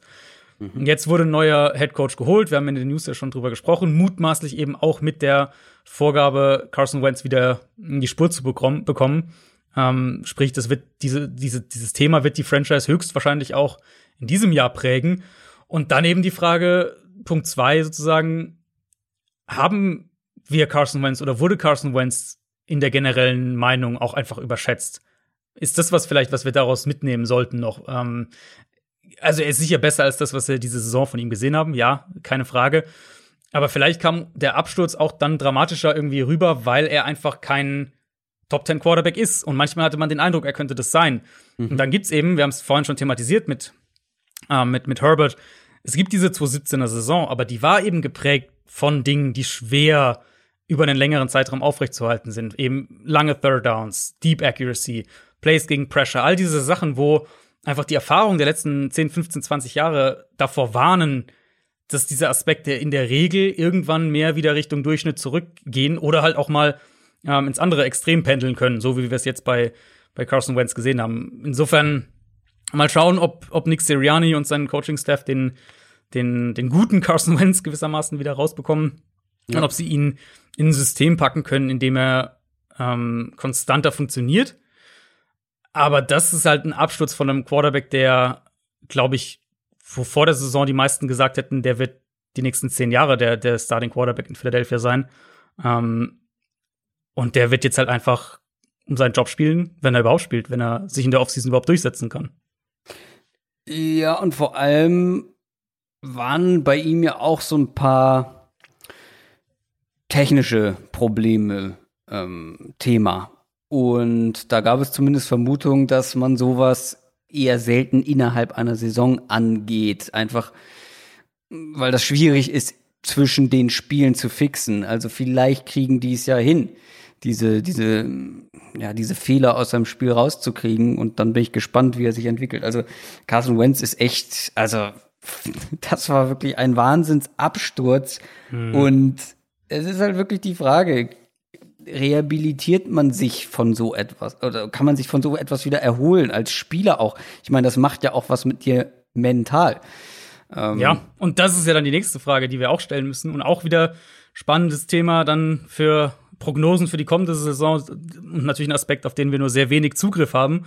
Aber wie sieht's denn um die mentale Stärke von Spielern, von Teams auch aus? Ich finde, auch da kann man, ähm, die Chiefs sind da ja so eine, im Moment so ein Paradebeispiel, wo du einfach sagen kannst, die, die kannst du eigentlich nicht erschüttern sozusagen. Also die sind mhm. mental zu stark. Äh, die, die, die Brady Patriots waren das für mich über ganz viele Jahre auch. Und dann, wenn wir es auf einen individuellen Spieler mal packen, bei Carson Wentz jetzt spezifisch wirkt es ja schon so, als bräuchte der sehr, sehr diese, ähm, ich nenne es jetzt einfach mal so Kuschel-Wohltu-Atmosphäre und wenig halt die Kritik herausgefordert werden. Wir, wir draften in der zweiten Runde den Quarterback. Ähm, ja. Also als ja, bräuchte der äh, mehr diese Wohlfühl, Wohlfühl äh, Mentalität. Ja, das zeigt ja auch alleine, zeigen die Gerüchte, die direkt kamen, nachdem Carson Wentz über Wochen ja. hin katastrophal schlecht gespielt hat. Jalen Hurts, der zweite Rundenpick, ähm, reingeschickt wird, aufs Feld geschickt wird und direkt danach kommen Gerüchte darüber, dass Carson Wentz einen Trade verlangen könnte. Mhm. Also, das zeigt mir schon so eine ich will es nicht Unprofessionalität nennen, aber so, ein, so eine gewisse Dünnhäutigkeit ähm, ja. im Hause Wentz. Ja, ja. Dann machen wir noch mal eben meine größte Enttäuschung des Jahres, ähm, bevor wir dann zu unseren ähm, besten und schlechtesten Predictions kommen. Und da gibt es einige Parallelen, aber dazu gleich. Meine größte Enttäuschung des Jahres sind die Dallas Cowboys. Mhm. Was war ich euphorisch bei den Cowboys vor der Saison? Und ich bin das zweite Mal, glaube ich, jetzt in so eine, ja, in so eine Browns-Falle getappt, ne? Also äh, viele personelle Wechsel, die ich mochte, ja. viel Euphorie. 13 Siege habe ich denen gegeben. Division-Sieg, NFC Championship Game, Dak mhm. Prescott als möglichen MVP. Mhm. Es kam anders, wie wir alle wissen. Natürlich, ja. Dak Prescotts Verletzung hat die Saison für die Cowboys beendet, äh, mehr oder weniger. Ähm, allerdings bin ich trotzdem wahnsinnig enttäuscht, weil das Ausmaß dieser Verletzung hätte niemals so groß sein dürfen. Das zeigt mir auch, dass die nicht so gut waren, wie ich gedacht habe vor der Saison. Gerade die Defense, absolute Katastrophe. Eine der schlechtesten Defenses der Liga und da muss man dann auch wieder, wie du bei den Titans, hinterfragen, ja, Moment, aber die Spieler, die Qualität ist ja zumindest auf gewissen Positionen da, gerade in der Front. Und die haben alle unter ihren Möglichkeiten gespielt. Die Secondary war schwach, das war zu erwarten, aber so schwach, auch eine Enttäuschung. Und dann die Offense. Ja, Dak Prescott fällt aus, okay, aber du hast ja gerade extra den vielleicht besten Backup-Quarterback geholt. Da erwarte ich hm. dann schon ein bisschen mehr als das, was letztendlich rauskam. Ähm, die O-Line hat dazu noch enttäuscht, war nicht so gut wie in den letzten Jahren. Die Receiver, das, worauf ja viel von meiner Euphorie basierte, waren eigentlich ganz gut. Die waren ja eigentlich auch so gut wie erwartet, aber der Rest halt nicht und dann holen die halt auch nicht mehr so viel raus. Ja. Also, zumal, also, man ja sagen muss, klar, Prescott-Verletzung fair, aber die waren ja ähm, eins und drei. Genau, mit, mit Prescott, Prescott. Und das auch nicht eine, so Und das eine, was sie gewonnen haben, war diese Onside-Kick-Geschichte gegen Atlanta. Also sie hätten noch sehr gut, also es war ist eigentlich wahrscheinlicher, dass sie 0 und 4 stehen. Äh, sprich, ja. es war jetzt ja nicht so, als hätten sie die Liga komplett äh, zerstört nee, nee. Mit, mit Prescott und dann geht der halt, äh, verletzt er sich halt und dann ist halt vorbei, sondern die Probleme waren ja von Anfang an da.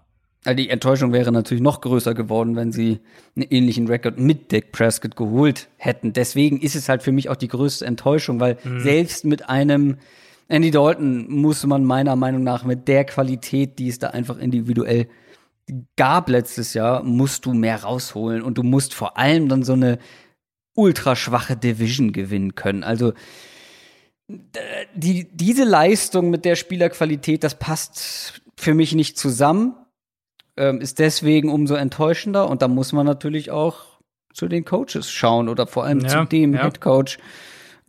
Wenn der, ja, wenn der dieses Team nicht ansatzweise auf das Level gecoacht bekommt, zu dem es in meiner, in meinen Augen in der Lage sein müsste. Ja, also ich meine, Mike McCarthy, ähm, ich glaube nicht, dass ein Head, gut, Matt Nagy, aber sonst wird kein Head Coach auf einem wackeligeren Stuhl glaube ich, in die kommende Saison gehen. Das kann man jetzt schon, äh, das kann man jetzt schon sagen. Peggy hat's äh, hinten raus echt noch gerettet und äh, hat die Bears in die Playoffs ge gebracht. Richtig, ja, richtig.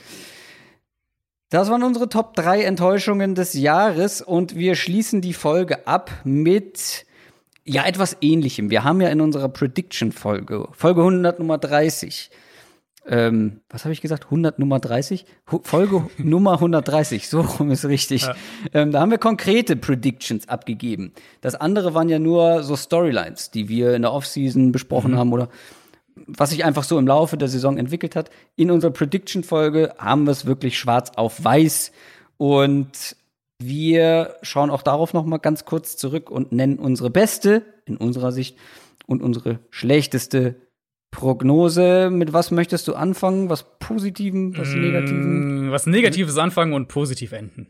Alles klar. Ja, dann lass mich mal anfangen, Mhm. weil ähm, das kann man äh, direkt hinterher schieben. Ich weiß nicht, hast du jetzt nur auf die Bold Predictions geguckt oder allgemein? Nein, nein, nein, nein, auf alle. Weil die Bold Predictions sind ja halt, also Ja. ich will jetzt nicht sagen außer Konkurrenz, aber es sind ja halt nun mal Bold Predictions. Ähm, also bei den Bold Prediction muss ich tatsächlich sagen, auch wenn es arrogant klingt, war keine komplett schlecht. ähm, klar, treffen tut man da selten. Wir hatten beide Joe Burrow mit sämtlichen Rekorden und so weiter. Gut, ein bisschen außer der Ja. Wertung, ne? Also Ja. hat sich halt verletzt. Terry McLaurin hatte ich als möglichen äh, Receiving Leader, wenn sich Devonta Adams verletzt. Ähm, ja, gut, das war jetzt nicht so doll, gebe ich zu, aber würde ich jetzt nicht als meine schlechteste Prediction Nee. bezeichnen. Meine schlechteste Prediction, deswegen meine ich auch, kann ich hier anschließen, sind die Cowboys mit 13-3 Division-Sieger. Also viel weiter kann man nicht daneben liegen. Und Championship Game. Du hast ja wirklich, du hast ja komplett durchge, gleich durchgeballert. Ja, ja, das war vor der Saison, da war ich dann relativ schnell von weg. Ähm, aber ja, vor der Saison hatte ich sie wirklich als eins der besten Teams der NFC. Also ich war ja auch, ich war ja auch positiv bei ihnen, so ist es ja nicht. Also ich hatte sie auch als, als Division-Sieger. Äh, nicht ganz so euphorisch wie du, aber Ja. schon auch, schon auch gut, so ist es nicht. Ja, äh, ja ich, ich bin in eine ähnliche Richtung gegangen mit meiner, mit meiner Flop-Prediction sozusagen. Äh, ich hatte ja die Patriots als Division-Sieger getippt. Ja, das ist natürlich- Ähm, und, äh, weil im Nachhinein schon fast eine Bold Prediction ist. Naja, gut, klar, ich habe die Bills hier unterschätzt, keine Frage. Wir haben jetzt ja viel über Josh Allen gesprochen, aber ich habe die Patriots auch brutal überschätzt. Ich dachte, dass die, dass Belichick mit der Secondary immer noch eine gute Defense aufs Feld bringt und dann mit, mit Cam, mit der Offensive Line, dass die Offense halt super unangenehm sein würde und dass die einfach viele Spiele so 2017, 24, 20 gewinnen, irgendwie so in der Richtung. Und nach dem ersten Saisonviertel sah es ja gar nicht so schlecht aus, aber ich glaube, letztlich können auch die Patriots einer, äh, einer Tatsache in der heutigen NFL einfach nicht entkommen. Und das ist, dass du einfach offensiv Playmaker brauchst. Und zwar mehrere Playmaker brauchst. Ansonsten hast du einfach keine Chance auf Erfolg in der Ja, heutigen gerade wenn du NFL. keinen richtig guten Quarterback hast. das kommt dann auch Der noch mit eben dazu. die nicht vorhandenen Playmaker Genau. trotzdem zu Playmaker machen kann. Das, das, das kommt dann auch noch mit dazu, aber ohne Playmaker. Ich meine, wir haben es ja im Jahr davor mit, mit Brady auch noch gesehen. Ich meine, da kamen sie noch in die Playoffs, okay. Aber auch nur, weil halt dann die Bills doch noch mal ein bisschen geschwächelt haben und noch nicht ganz Julian so weit Edelman waren. noch mal richtig gut gespielt Ja, und letztlich sind sie und letztlich sind sie auch dann in den Playoffs relativ sang und klanglos gegen die Titans Mhm. rausgegangen. Also selbst mit Brady war es einfach ne, ein klarer Fakt, dass, dass du ähm, ohne Playmaker reicht's halt nicht in der NFL. Deswegen bin ich auch sehr, sehr gespannt auf, wir haben ja bei Stafford vorhin das schon mal ein bisschen angesprochen, ich bin sehr gespannt auf den Offseason-Plan der Patriots. Das ist für mich eine riesige Wildcard. Ich weiß nicht, Mhm. was denkst du, wie lange will Belichick noch coachen? Der ist jetzt 68, wird im April 69. Ja, das habe ich mich halt ja so- letztes Jahr schon gefragt. Ja. Wäre jetzt nicht der Moment für ihn zu sagen, nee, ist gut. Ähm, und das frage ich mich dieses Jahr wieder. Es wäre aber echt ein Na, unrühmliches Der Ende. Saison kann ich mir das nicht vorstellen. Während Eben. Brady vielleicht den Super Bowl gewinnt und er nicht mal ansatzweise Richtung Division-Sieg gehen konnte. Das glaube ich. Ja, das wäre ein sehr unrühmliches Ende. Aber ich weiß, du bräuchtest eigentlich vor allem in der Offense einen kompletten Umbruch. Und das dauert, glaube ich, eine Ja, Weile. das ist eben die Frage. Das ist eben die Frage für mich. Wenn, sagen wir mal, also Belichick, will er eher so noch so drei Jahre machen oder fünf oder mehr Jahre, so mal grob? Weil wenn er sagen wir, er macht doch, er macht doch vielleicht drei Jahre, ähm, dann wäre er, er, wäre er dann äh, 72. Dann davon hängt ja halt die Frage auch maßgeblich ab. Eben aber ist er bereit, also in dem Alter kann man auch noch? Präsident der Vereinigten Staaten Ja, werden. gut. Vielleicht ist das ja sein nächstes Ziel, wer weiß. Ja, gute Chance. ich. Ja, Als Republikaner äh, in vier Jahren? wahrscheinlich. Wer weiß. Ähm, nee, weil wenn er eben sagt, er sucht eher den, den schnelleren Rebuild und um schnell anzugreifen, vielleicht machst du das dann hier mit einem Matt Stafford und holst noch ein oder zwei Receiver über die Free Agency, dann defensiv kommen ein paar Leute zurück, die jetzt die Saison nicht gespielt haben. Ähm, vielleicht hast du dann noch mal eine Chance auf einen Run irgendwie. Aber das ist eben die Frage für mich, ob Belichick jetzt schnell wieder hoch will oder ob er halt sagt, mein Fenster sind noch, ich weiß nicht, vier Jahre. Ich bin mhm. jetzt bereit, zwei Jahre in einen Rebuild zu investieren, um dann noch mal zwei Jahre anzugreifen. Ob er es halt so rum sieht. Das ist, das ist die große Frage für die, für die ganze Patriots Offseason. Da kann ich aber ja, so grob mit meiner Top Prediction anschließen. Es gibt tatsächlich mhm. drei, auf die bin ich wirklich stolz. ähm, TJ Watt hatte ich als Sack-Leader. Mhm. Ähm, da habe ich einen Treffer gelandet. Ich bin tatsächlich sehr stolz auf meine Patriots äh, graue Maus. Sie verpassen die Playoffs ja, und gehen 8 und 8. Prediction, was waren sie denn letztendlich? 7, 9? 7, 9 oder sogar? Ja, 7, 9, ja. 7, 9. Also knapp daneben und sogar noch negativer. Ähm, da hatte ich, äh, hatte ich ein gutes Gefühl, aber meine Nummer 1 ist natürlich eine Bold Prediction, die, die ich wirklich um ein Haar ähm, getroffen hätte.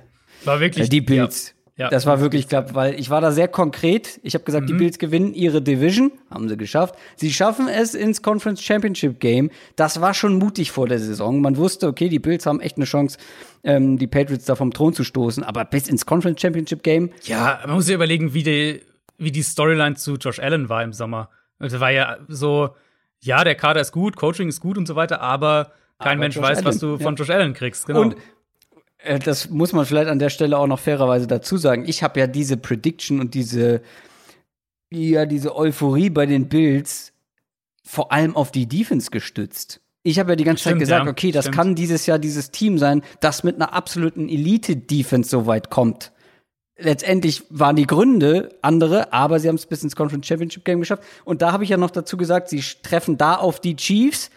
Wie gesagt, bis dahin alles gut, alles richtig. Aber dann habe ich leider gesagt, sie schlagen die Chiefs. Und ja. das hat letztendlich nicht ganz gereicht. Aber trotzdem, es war eine bold Prediction vor der Saison. Ich habe sie extra, äh, um sie so bold zu machen, äh, weil du sie anders nicht angenommen hättest, mhm. habe ich sie so konkret gemacht und sie bis in den Super Bowl kommen mhm. lassen. Ähm, und dass ich die fast getroffen habe, da bin ich wirklich ein bisschen stolz drauf. Ja, also zu Recht. In dem Fall muss ich auch einfach mal, muss man dir auch einfach mal geben. muss man einfach mal geben, den, äh, der war, war ja wirklich fast getroffen. Also um sehr, sehr out there und fast getroffen. Äh, ja, Bold Predictions waren bei mir keine so in, in der Nähe. Gut, Burrow muss man so ein bisschen mal Klar. so ein bisschen ausklammern, aber äh, da war, ich hatte zwar einiges so in die Richtung, ich hatte ja zum Beispiel getippt, dass die Niners und die Eagles beide die Playoffs verpassen, aber halt in dem gleichen Ding auch, dass die Titans und die Bills auch die Playoffs verpassen. Mm, und das äh, war ja, dementsprechend okay. nicht so gut. Nee, ich fand, ich muss sagen, ich war mit keiner meiner, ich sage jetzt mal, guten Predictions so richtig happy weil mhm. also ich meine, ich hatte Adams hoch, aber dass der eine produktive Saison haben würde, war jetzt nicht so überraschend. Ich hatte ja, wir hatten beide Adams als Receiving. Genau, Leader. genau. Ähm, ich hatte die Chiefs im Super Bowl, auch das ist jetzt nicht der das mega Ding. Klar, man hat irgendwie so ein paar Division-Sieger richtig, ähm, wo jetzt aber auch keiner wirklich kontrovers war. Ich glaube, außer Seattle. Das weiß ich noch, dass ich da, äh, da hatte ich viele, äh, viele ja, den hatte ich auch vor der Saison. Ja, die hattest du auch. Ähm, deswegen ich habe da nochmal in unsere Prediction-Folge reingehört und dann auch was sehr Spezifisches gefunden, was dann, mhm. was ich gar nicht mehr so auf dem Schirm hatte, dass ich das so gesagt habe, aber nimmt man ja dann. Ja, gut, ähm, ist meistens. Also, man vergisst ja. ja. schnell auch, ne? Äh, absolut. Ähm, also mein MVP-Pick war ja Mahomes, was erstmal unspektakulär war und wahrscheinlich auch gar ja. nicht stimmen wird, weil ich denke, dass Rogers das gewinnt. Aber ich habe in der Begründung gesagt, äh, ich habe es mir jetzt extra nochmal rausgeschrieben, ähm, ich habe gesagt, ich glaube, dass das, was wir in den Playoffs von Mahomes gesehen haben, nur ein Vorgeschmack war und dass, wenn er fit ist für die komplette Saison, die Chiefs die Liga nicht nur zerlegen werden, sondern dass sie 14 und 2 gehen und 30 Punkte pro Spiel machen. Und sie sind 14 und 2 gegangen äh, und sie haben 29,6 Punkte im Schnitt pro Spiel gemacht. Und das äh, ist close enough für mich. Das nehme ich. Stark, ja, das ist wirklich gut. Das ist wirklich gut. Ähm, ich weiß noch, dass ich bei, ich hatte noch meine Notizen geguckt und dann bei der MVP-Frage stand oben drüber, Mahomes und Lamar Jackson ist mir zu einfach. Und ja, da habe ich für ja, mich genau. auch noch mal, das hat für mich, das war das Zünglein an der Waage, Lamar Jackson mit als Enttäuschung der Saison reinzunehmen. Wenn für mhm. alle, inklusive mir, in dem Moment als ich nach MVP gefragt wurde, sozusagen, klar war, Lamar Jackson wäre zu einfach. Mhm. Und da war er nun mal ganz weit von entfernt. Ja, ähm, gut. Ich meine, er war, ja, der, der, war der einstimmige MVP letztes Jahr, das darf man ja, nicht vergessen. Äh, und Mahomes als MVP zu nennen, ja, auch nicht so berauschend, finde ich nicht, nicht so spannend, aber dass du den Zusatz dazu hast, ja, kann ich mich auch nicht dran erinnern, aber wir glauben dir jetzt einfach mal. Also ist ja, ist ja on es record. gibt Beweise, es, es gibt, gibt Beweise. Beweise. Folge Nummer 130, ja. Äh, wie gesagt. Ähm, ja, nee, sehr gut. Das ist, das ist schön und das ist vor allem richtig schön, schön nah dran. Ich hatte sie sogar bei 15 und 1, habe ich gesehen. Ähm, und wäre wahrscheinlich sogar mit dem Raiders-Ding. Mit dem, ja, ja, ja und, und die, äh, die, das Chargers-Spiel natürlich dann, äh, also das letzte Chargers-Spiel, da haben sie ja die Starter geschont. Ich würde das Ganze hier mal abbinden. Was hältst du davon? Mhm. Ähm, das war unsere kleine Saisonrückschau, unser Rückblick auf das, was wir vor der Saison gedacht haben und was letztendlich dabei rauskam. Ich hoffe, es hat euch gefallen. Ich hoffe, es hat euch unterhalten. Äh, lasst uns gerne mal Feedback da. Ist ja dann immer schön, wenn wir mal nicht über anstehende Spiele sprechen müssen, sondern so ein bisschen, ja, das große Ganze und ein bisschen über das Drumherum quatschen können. Mhm. Habe ich noch was vergessen, Adrian? Wie immer die Frage. Ja, ich glaube nicht. Äh, folgt uns überall und so weiter und äh, schreibt iTunes-Reviews natürlich. Genau. Twitter, Instagram. Ist noch jemand bei Facebook? Clubhouse haben wir immer noch nicht. Ich habe noch mehr Einladungen bekommen, aber äh, ich habe ja kein, äh, kein Apple-Endgerät, insofern bleibt mir das erspart bisher. Ja, du, das ist nur für die Elite. Das mhm. ist ähm, Absolut. Wenn du kein iPhone hast, hast du kein iPhone, habe ich ja. früher immer gesagt. Ähm, alles klar. ähm, wir machen hier Feierabend. Ich hoffe, es hat euch gefallen. Wir hören uns am nächsten Donnerstag wieder. Macht's gut. Tschüss. Ciao, ciao.